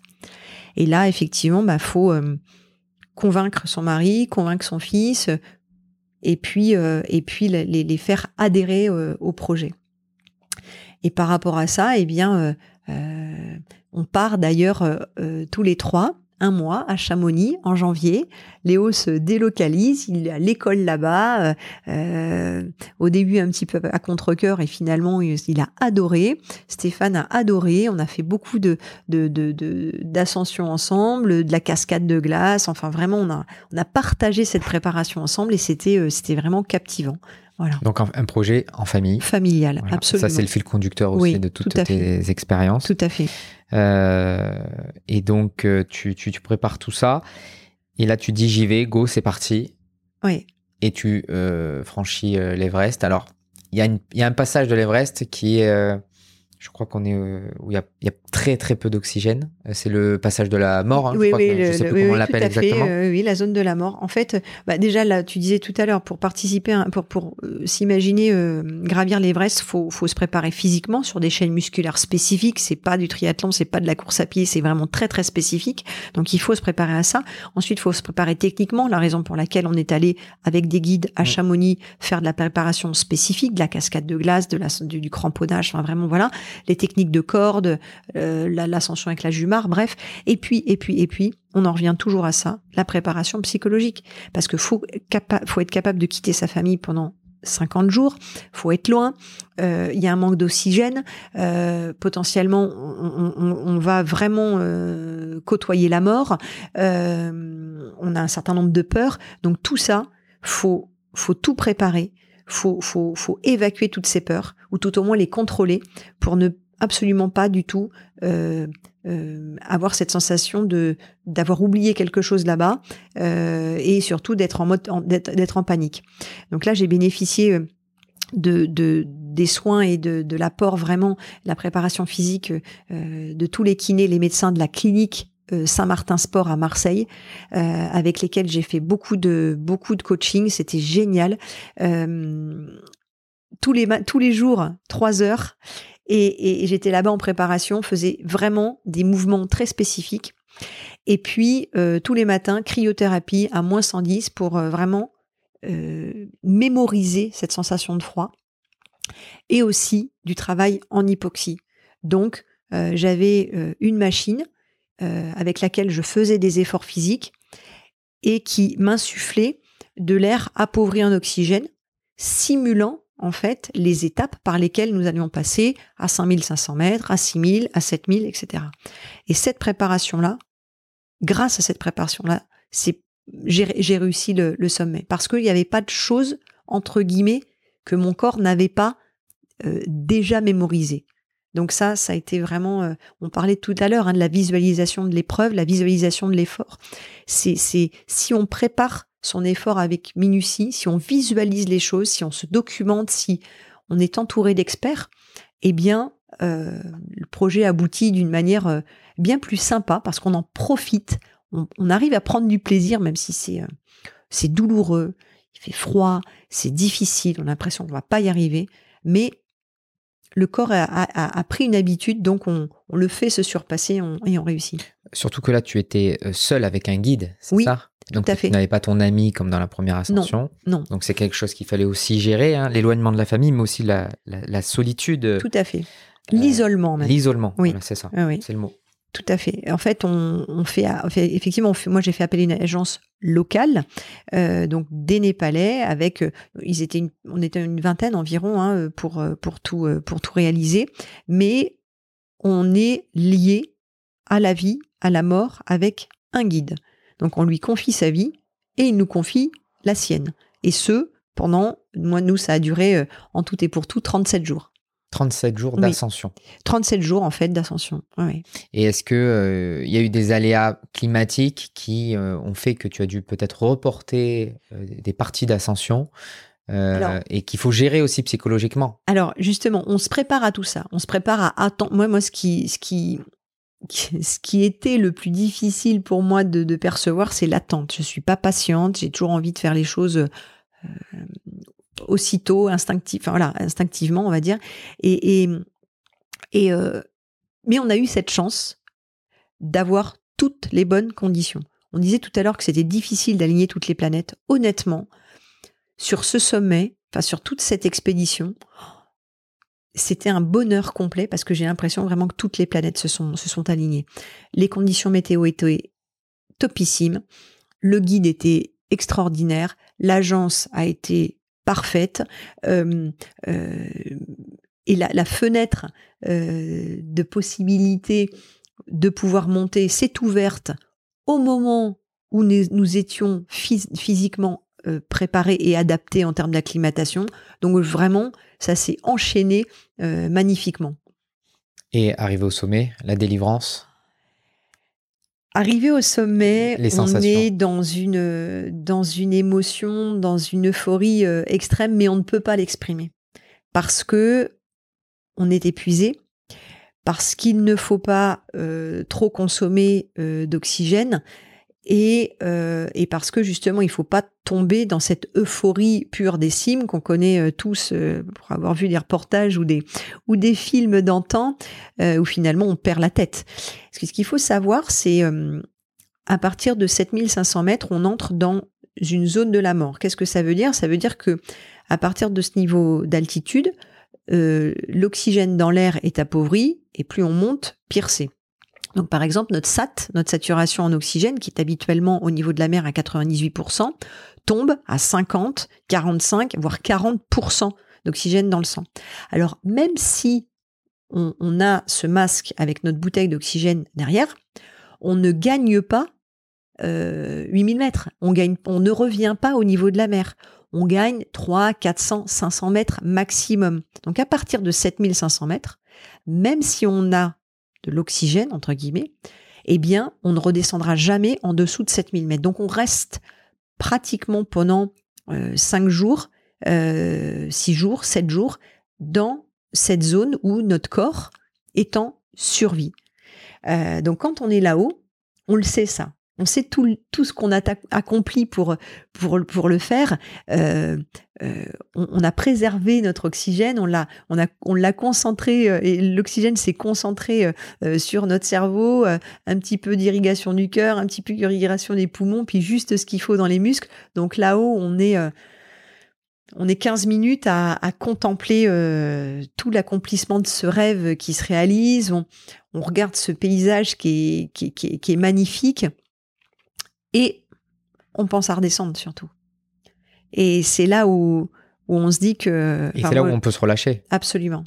Et c'est là aussi où moi je me dis voilà j'ai beaucoup de chance d'avoir eu euh, tout euh, le soutien de ma famille, de mes proches, de mes partenaires, euh, et ça m'a beaucoup motivé à redescendre. Parce que, euh, comme je le, disais, je le dis souvent, je peux comprendre maintenant que j'ai vécu ce, ce sommet et cet état de mode de survie, que quand on, concrétise un rêve après tant d'années, tant d'années de préparation, qu'on puisse se dire mais, mais je suis bien ici finalement, j'ai envie d'y rester. Tu parlais de survie, euh, question peut-être un peu naïve, mais qu'est-ce que tes, sensations en fait, si tu dois euh, là pendant notre notre échange te remettre dans les conditions, on va dire du direct, mm-hmm tu ressens quoi en mode survie? Ton corps, qu'est-ce que comment comment comment te parle ton corps? Qu'est-ce que tu ressens? Euh, J'imagine que tu as tu es un peu plus euh, fatigué que d'habitude. Tu, tu, en fait, tu n'es pas fatigué, tu es épuisé. épuisé. C'est-à-dire que plus tu montes, enfin, tout est au ralenti. Hein. Ce qu'il faut savoir, c'est que on faisait à peu près 6 euh, pas à la minute euh, donc euh, c'est extrêmement lent, tous tes gestes sont lents, euh, puisqu'en fait il faut essayer de réguler son, sa respiration sur ses mouvements sans en consommer trop, sans tomber euh, dans la surconsommation, parce que on peut pas porter 15-20 euh, bouteilles d'oxygène. Personne ne peut porter euh, porter cette quantité-là. Et l'oxygène, bah, au bout d'un moment, la bouteille, si on n'a plus rien, bah, on est obligé d'encore plus subir l'altitude. Donc, ce qu'on ce qu'on ressent, c'est il faut être, il faut essayer d'être constamment lucide. Faut, faut être dans, dans, dans le présent. Faut vraiment et, et en fait ensuite notre corps se concentre sur l'essentiel. On a très peu d'oxygène, donc le corps se dit, OK, j'irrigue un peu le cerveau, j'irrigue le cœur, j'irrigue les poumons, le reste finalement, euh, c'est anecdotique. C'est la raison pour laquelle beaucoup de d'alpinistes hein, finalement euh, reviennent avec des gelures extrêmes, voire même des problématiques euh, où ils sont obligés d'être amputés à certaines phalanges ou, ou, des orteils parce que le corps n'irrigue plus euh, jusqu'au bout les, les, membres. Entre guillemets, ça, ça sert à rien. L'objectif, c'est de maintenir en vie le corps. Donc ça se concentre sur le tronc. Alors en plus, ce qu'il faut savoir, c'est que bien sûr, on est euh, dans des hautes altitudes, on est sur des pentes euh, vertigineuses, en glace, donc on part de nuit. Alors, on n'a pas le temps, on n'a pas l'énergie de faire autre chose que de se concentrer sur sa respiration et ses pas. Voilà. Et on ne pense à absolument rien d'autre, sauf au sommet, où quand on y arrive, on se rend compte en fait de, tout ce qu'on a accompli. On pense à ses proches. Moi, j'ai pleuré, pleuré, pleuré parce que j'avais. On peut pas, euh, on peut pas en fait s'exclamer fort et, lancer un grand cri parce que ça nous, ça nous rendrait encore, euh, encore, euh, encore plus fatigués. Mais, mais tout ça, c'est c'est difficile. Par exemple, c'est vrai que vous voyez, enfin, on, a extra... il fait extrêmement froid. Euh, et pourtant, il y a le soleil, mais on est tellement haut qu'en fait, c'est le froid qui est le plus ressenti. On a soif, euh, on, a, faim, euh, c'est difficile. On doit monter, c'est des murs de glace, c'est des murs d'escalade. C'est tout ça est très compliqué. Mais on réfléchit pas. On avance, on souffle, on le fait, on se plaint pas parce que on l'a voulu, on a voulu être là. Et le seul objectif, c'est le sommet. Et au travers de cette magnifique expérience, qu'est-ce que tu as tiré comme euh, enseignement? Alors, tu en as tiré énormément de par toutes tes expériences, mais celle-ci particulièrement, qu'est-ce qui ressort? Euh, Quelque chose que tu n'avais peut-être pas ressenti de par tes anciennes expéditions. Euh, c'est quoi qui, sort du lot là? Là, ce qui sort du lot et ce qui a été très marquant, c'est que même en sport mécanique, qui pourtant euh, sont des sports qui sont catalogués de dangereux. je n'avais jamais ressenti le fait de, de, pouvoir mourir. Et là, ce projet, dans sa préparation, bah, par exemple, je dois t'avouer qu'avec Stéphane, on, moi, je, je me projetais même pas après juin, en me disant, finalement, bien sûr que j'ai envie de réussir, bien sûr que j'ai envie de revenir, mais je peux chuter je peux faire un œdème cérébral, euh, je peux avoir un gros problème, je peux même euh, être paralysé ou avoir un, handicap à la suite. Donc je, je, ne me projetais pas. Et ça, ça pour moi, ça, ça a été, euh, ça a été vraiment une, un vrai, un vrai, une vraie différence par rapport à tous les autres défis, parce que j'en avais toujours un en tête, à en suivre. Mmh. Voilà. Là, j'ai dit, celui-là, c'est peut-être le dernier.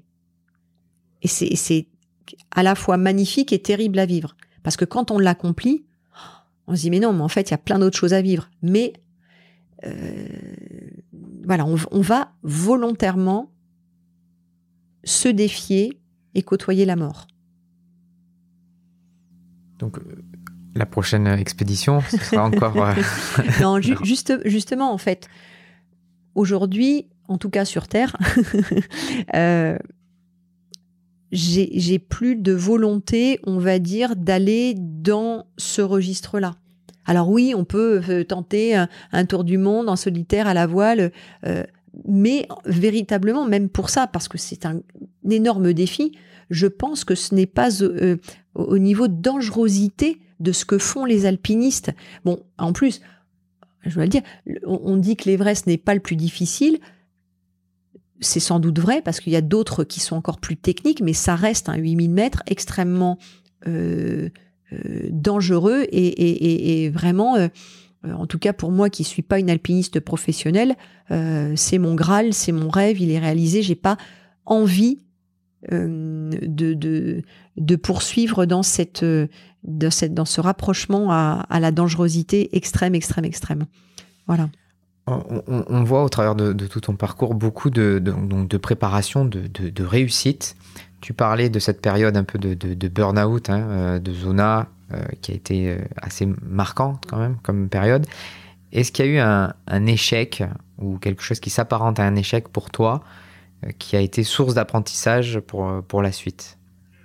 Qu'on n'aurait peut-être pas, qu'on n'a peut-être pas abordé lors de cette discussion, mais quelque chose qui t'a marqué En fait, en fait, il y a, y a, plein de petites choses qui marquent euh, dans la vie. Maintenant, euh, en fait, euh, c'est peut-être bête à dire, mais oui, en fait, par exemple, à cette, enfin, cette période-là, j'ai, à la suite de, du, second, du second championnat du monde réussi, on a, j'ai voulu monter un projet familial. Donc, Stéphane était avec son fils en, en raid, en parallèle, moi, de, de ma compétition qui était l'Africa Race, parce que je voulais être la première femme à réussir le Dakar en quad. C'est la raison pour laquelle, à la base, hein, je, commence le, le, quad en compétition. Ça commence par un Dakar, là où je rencontre Stéphane.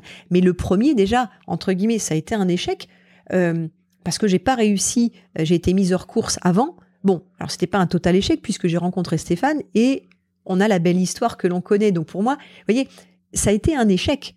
Je n'ai pas réussi à être la première femme en 2008 à, finir le, Dakar en Afrique. En plus, après, il est parti. Mais ben, je l'ai tourné autrement. t'as pas réussi sportivement, ok, mais finalement, sur, un sur un autre aspect, tu as, rencontré l'homme de ta vie, euh, dans, ta moitié, celui que, qui, qui te passionne, qui, qui t'enflamme et qui, qui fait qu'on a une vie euh, extraordinaire. Donc, non, c'est pas un échec en tant que tel.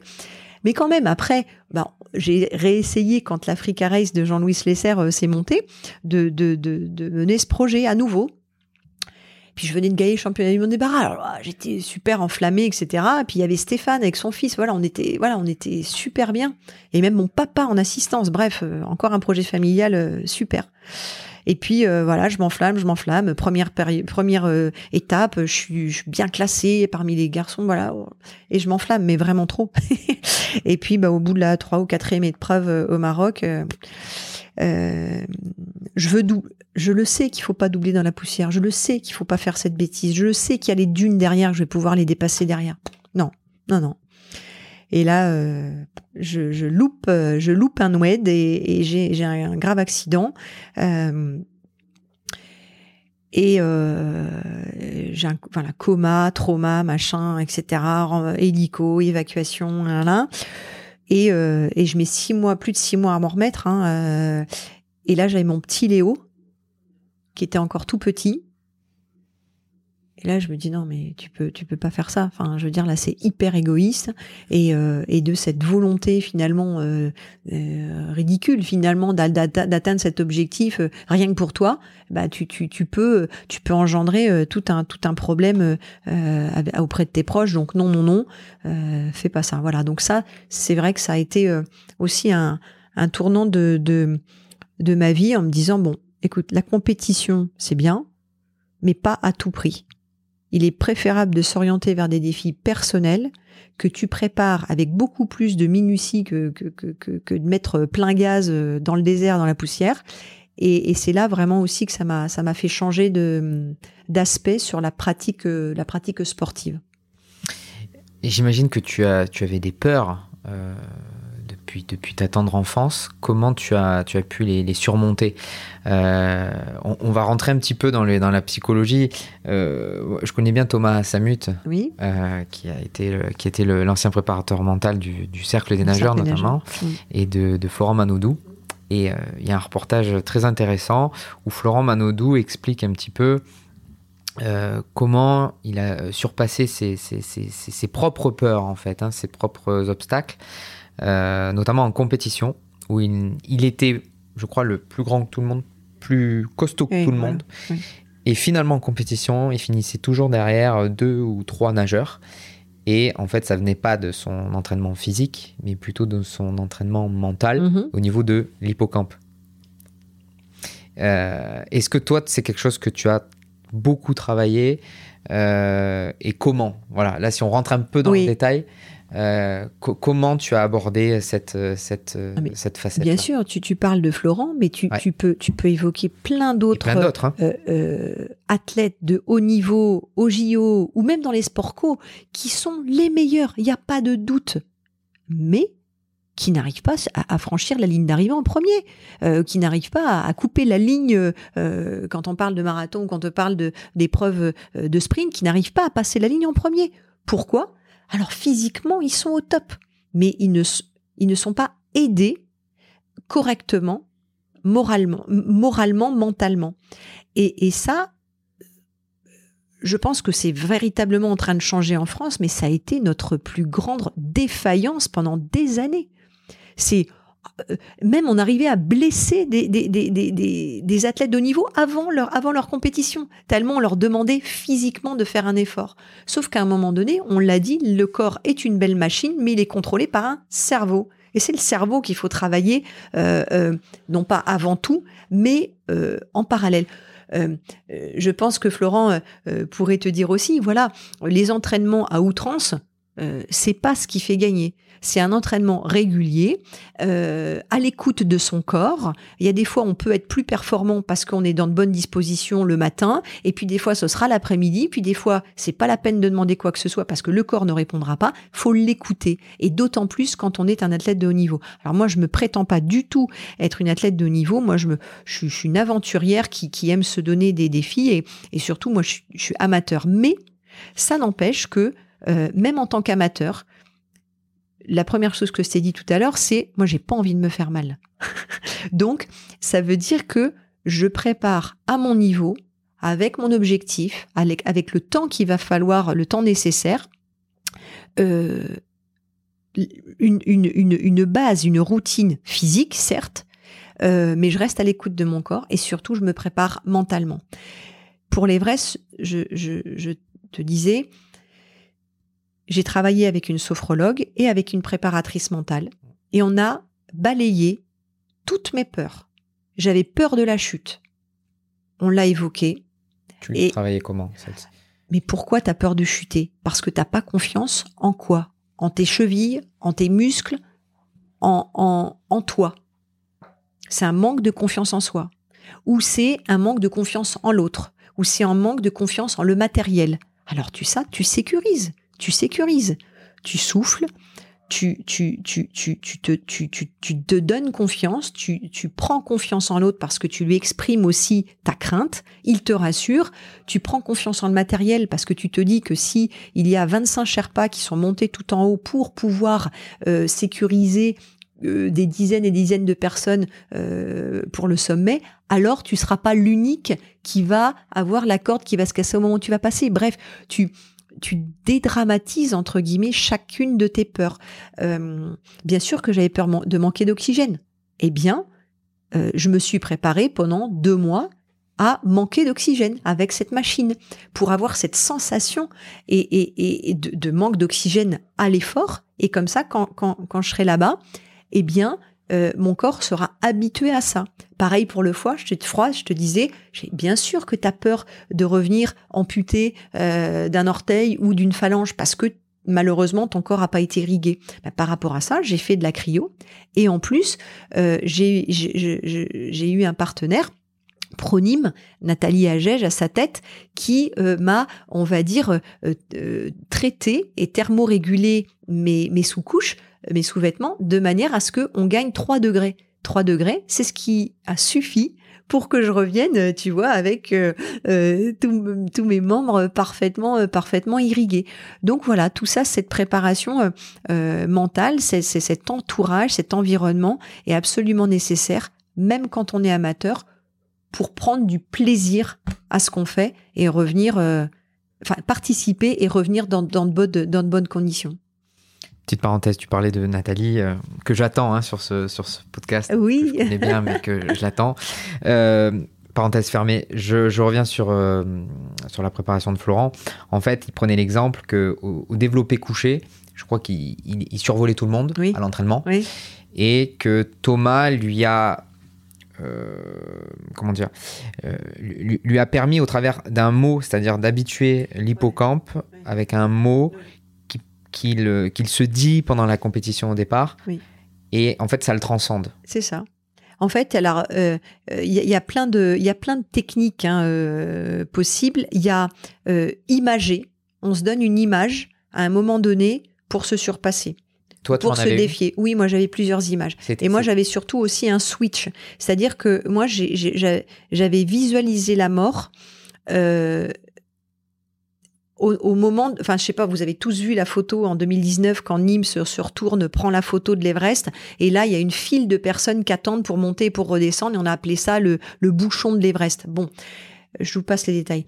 Et mais cette image, je l'ai vue et je me suis dit, et si ça arrivait à nouveau?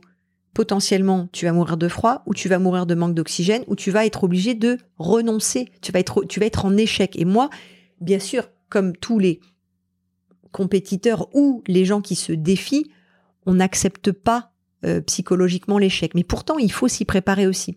Alors moi, en plus, cette, cette image, pour moi, c'était, c'était caractéristique de la mort. Alors, j'ai travaillé avec ma préparatrice mentale, non pas sur un mot, mais sur une image. Et on a fait de l'auto-hypnose avec cette image. J'avais cette image de la mort et elle m'a dit prends une image de ton enfance ou un lieu dans lequel tu te sens bien, c'est ton cocon. Et en fait, j'ai pris comme image ma, chambre euh, chez mes parents que j'ai toujours et, qui pour moi est, mon cocon. Je me sens bien, c'est mon environnement euh, voilà. Et en fait, elle m'a appris à switcher les deux images. Et finalement, ça a été extrêmement bénéfique. Après, en sophrologie, je pense que là, Florent travaille beaucoup aussi, notamment en natation là-dessus, comme beaucoup, beaucoup, beaucoup de disciplines. Le souffle, c'est l'essentiel. Euh, s'oxygéner rapidement, ça permet de s'énergiser.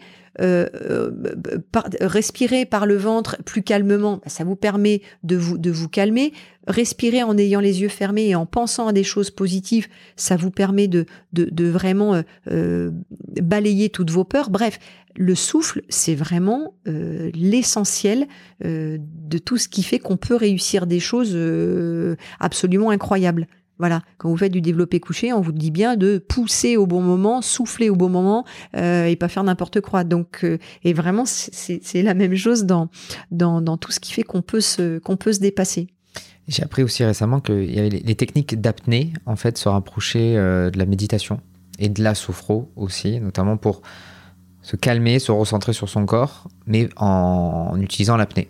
Est-ce que toi, c'est quelque chose que tu as pratiqué, essayé, mis en place dans, ton, dans, ton, dans ta préparation Alors, pas dans ma préparation, mais en revanche, on s'aperçoit que naturellement, quand on manque d'oxygène, et on nous dit euh, faut essayer de faire durer ta bouteille euh, le plus possible, ben, qu'est-ce qu'on fait? On respire moins. Respirer moins, ça veut dire euh, respirer plus lentement, se concentrer au moment de l'effort et surtout régulièrement se mettre en apnée. Et ça, devient finalement, ça devient vraiment naturel de, le, de, le réaliser. Et comme tu le dis, ça, ça permet aussi de se poser, de se calmer. Euh, et comme de toute manière, euh, je le disais tout à l'heure, là-haut, on est, on est au ralenti. Euh, c'est vraiment dans le mode de fonctionnement de la haute altitude. Voilà. Emma, on a fait un grand tour. Est-ce que euh, on aurait oublié de parler de quelque chose qui te tient à cœur? Bah, on n'a pas oublié parce que je pense que ça se ressent dans, tout ce que, l'on a dit, mais euh, en tout cas, moi, le message que, j'aimerais euh, faire passer à tous ceux qui, écouteront ce podcast, et toutes celles aussi, c'est que qu'on soit enfant, jeune, moins jeune, homme, femme, quels que soient euh, nos prérequis euh, ou nos aptitudes initiales, eh bien, euh, par une forte détermination, par son envie, on est capable de faire des choses vraiment extraordinaires au sens propre du terme. On est capable de faire des choses que, que qui ne sont pas à l'origine dans nos aptitudes initiales. Et ça, c'est fabuleux. Et quand on les réussit, on est transcendé, on est même changé. Il y a vraiment un avant, un après. Et concrétiser en plus un de ces rêves au travers de, ce, dépassement de soi, euh, c'est vraiment ce que je souhaite à tout le monde. Euh, parce qu'ensuite, on voit la vie d'une manière euh, totalement différente et totalement positive. Donc j'espère inspirer beaucoup de, jeunes, de moins jeunes, d'hommes et de femmes à, se dire mais oui moi d'ailleurs mais c'est quoi le projet que j'aimerais réaliser? Et de se donner les moyens de le faire. C'est merveilleux. Est-ce que tu as des, routines euh, au quotidien? Alors quand tu n'es pas en préparation de, défis, mais est-ce que tu as des routines que tu que tu as euh, quotidiennement euh, et que tu poursuis depuis plusieurs mois, années Alors, tes petits secrets à toi. En, en fait, finalement, je me suis rendu compte maintenant que je n'ai plus un défi, on va dire, sportif en préparation, que non, c'est vraiment dans le cadre de ces défis divers et variés que j'avais euh, mis en place un certain nombre euh, de routines. Et que là, finalement, je me sens un petit peu flottante, on va dire, actuellement, après ce, retour magnifique du toit du monde, parce que justement, je, je n'ai pas en vue un autre objectif qui nécessite une préparation minutieuse. Et donc, je, je vis normalement, on va dire. Et ça, c'est finalement très troublant parce que c'est pas du tout dans mon habitude.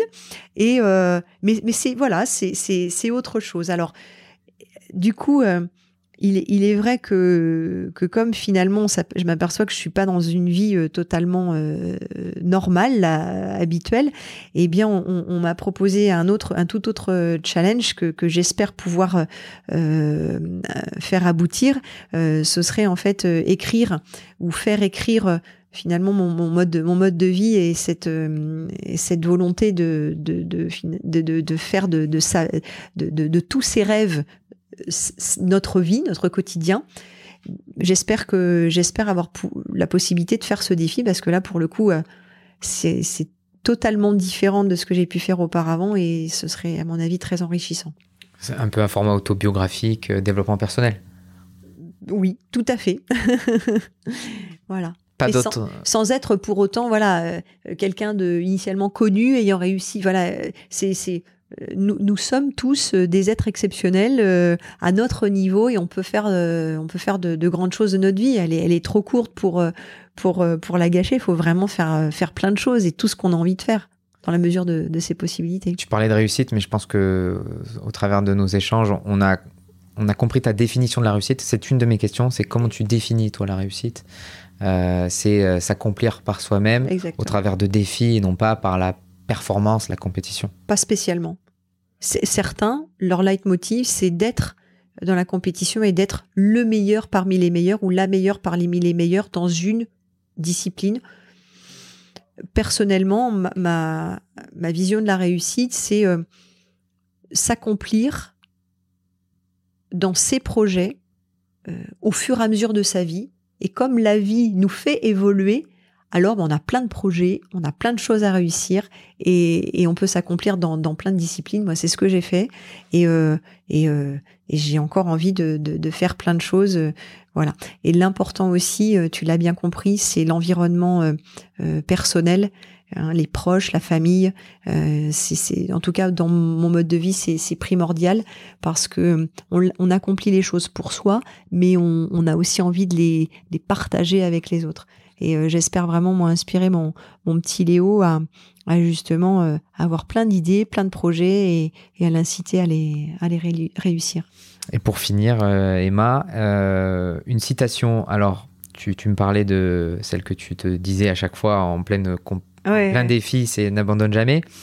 Mais euh, est-ce qu'il y en a d'autres ou une autre qui Oui, il y a, oui, oui, il y en a, il y en a une. C'est, Mohamed Ali qui, qui l'a, qui l'a donné. C'est Who is not courageous enough to take risk will accomplish nothing in life.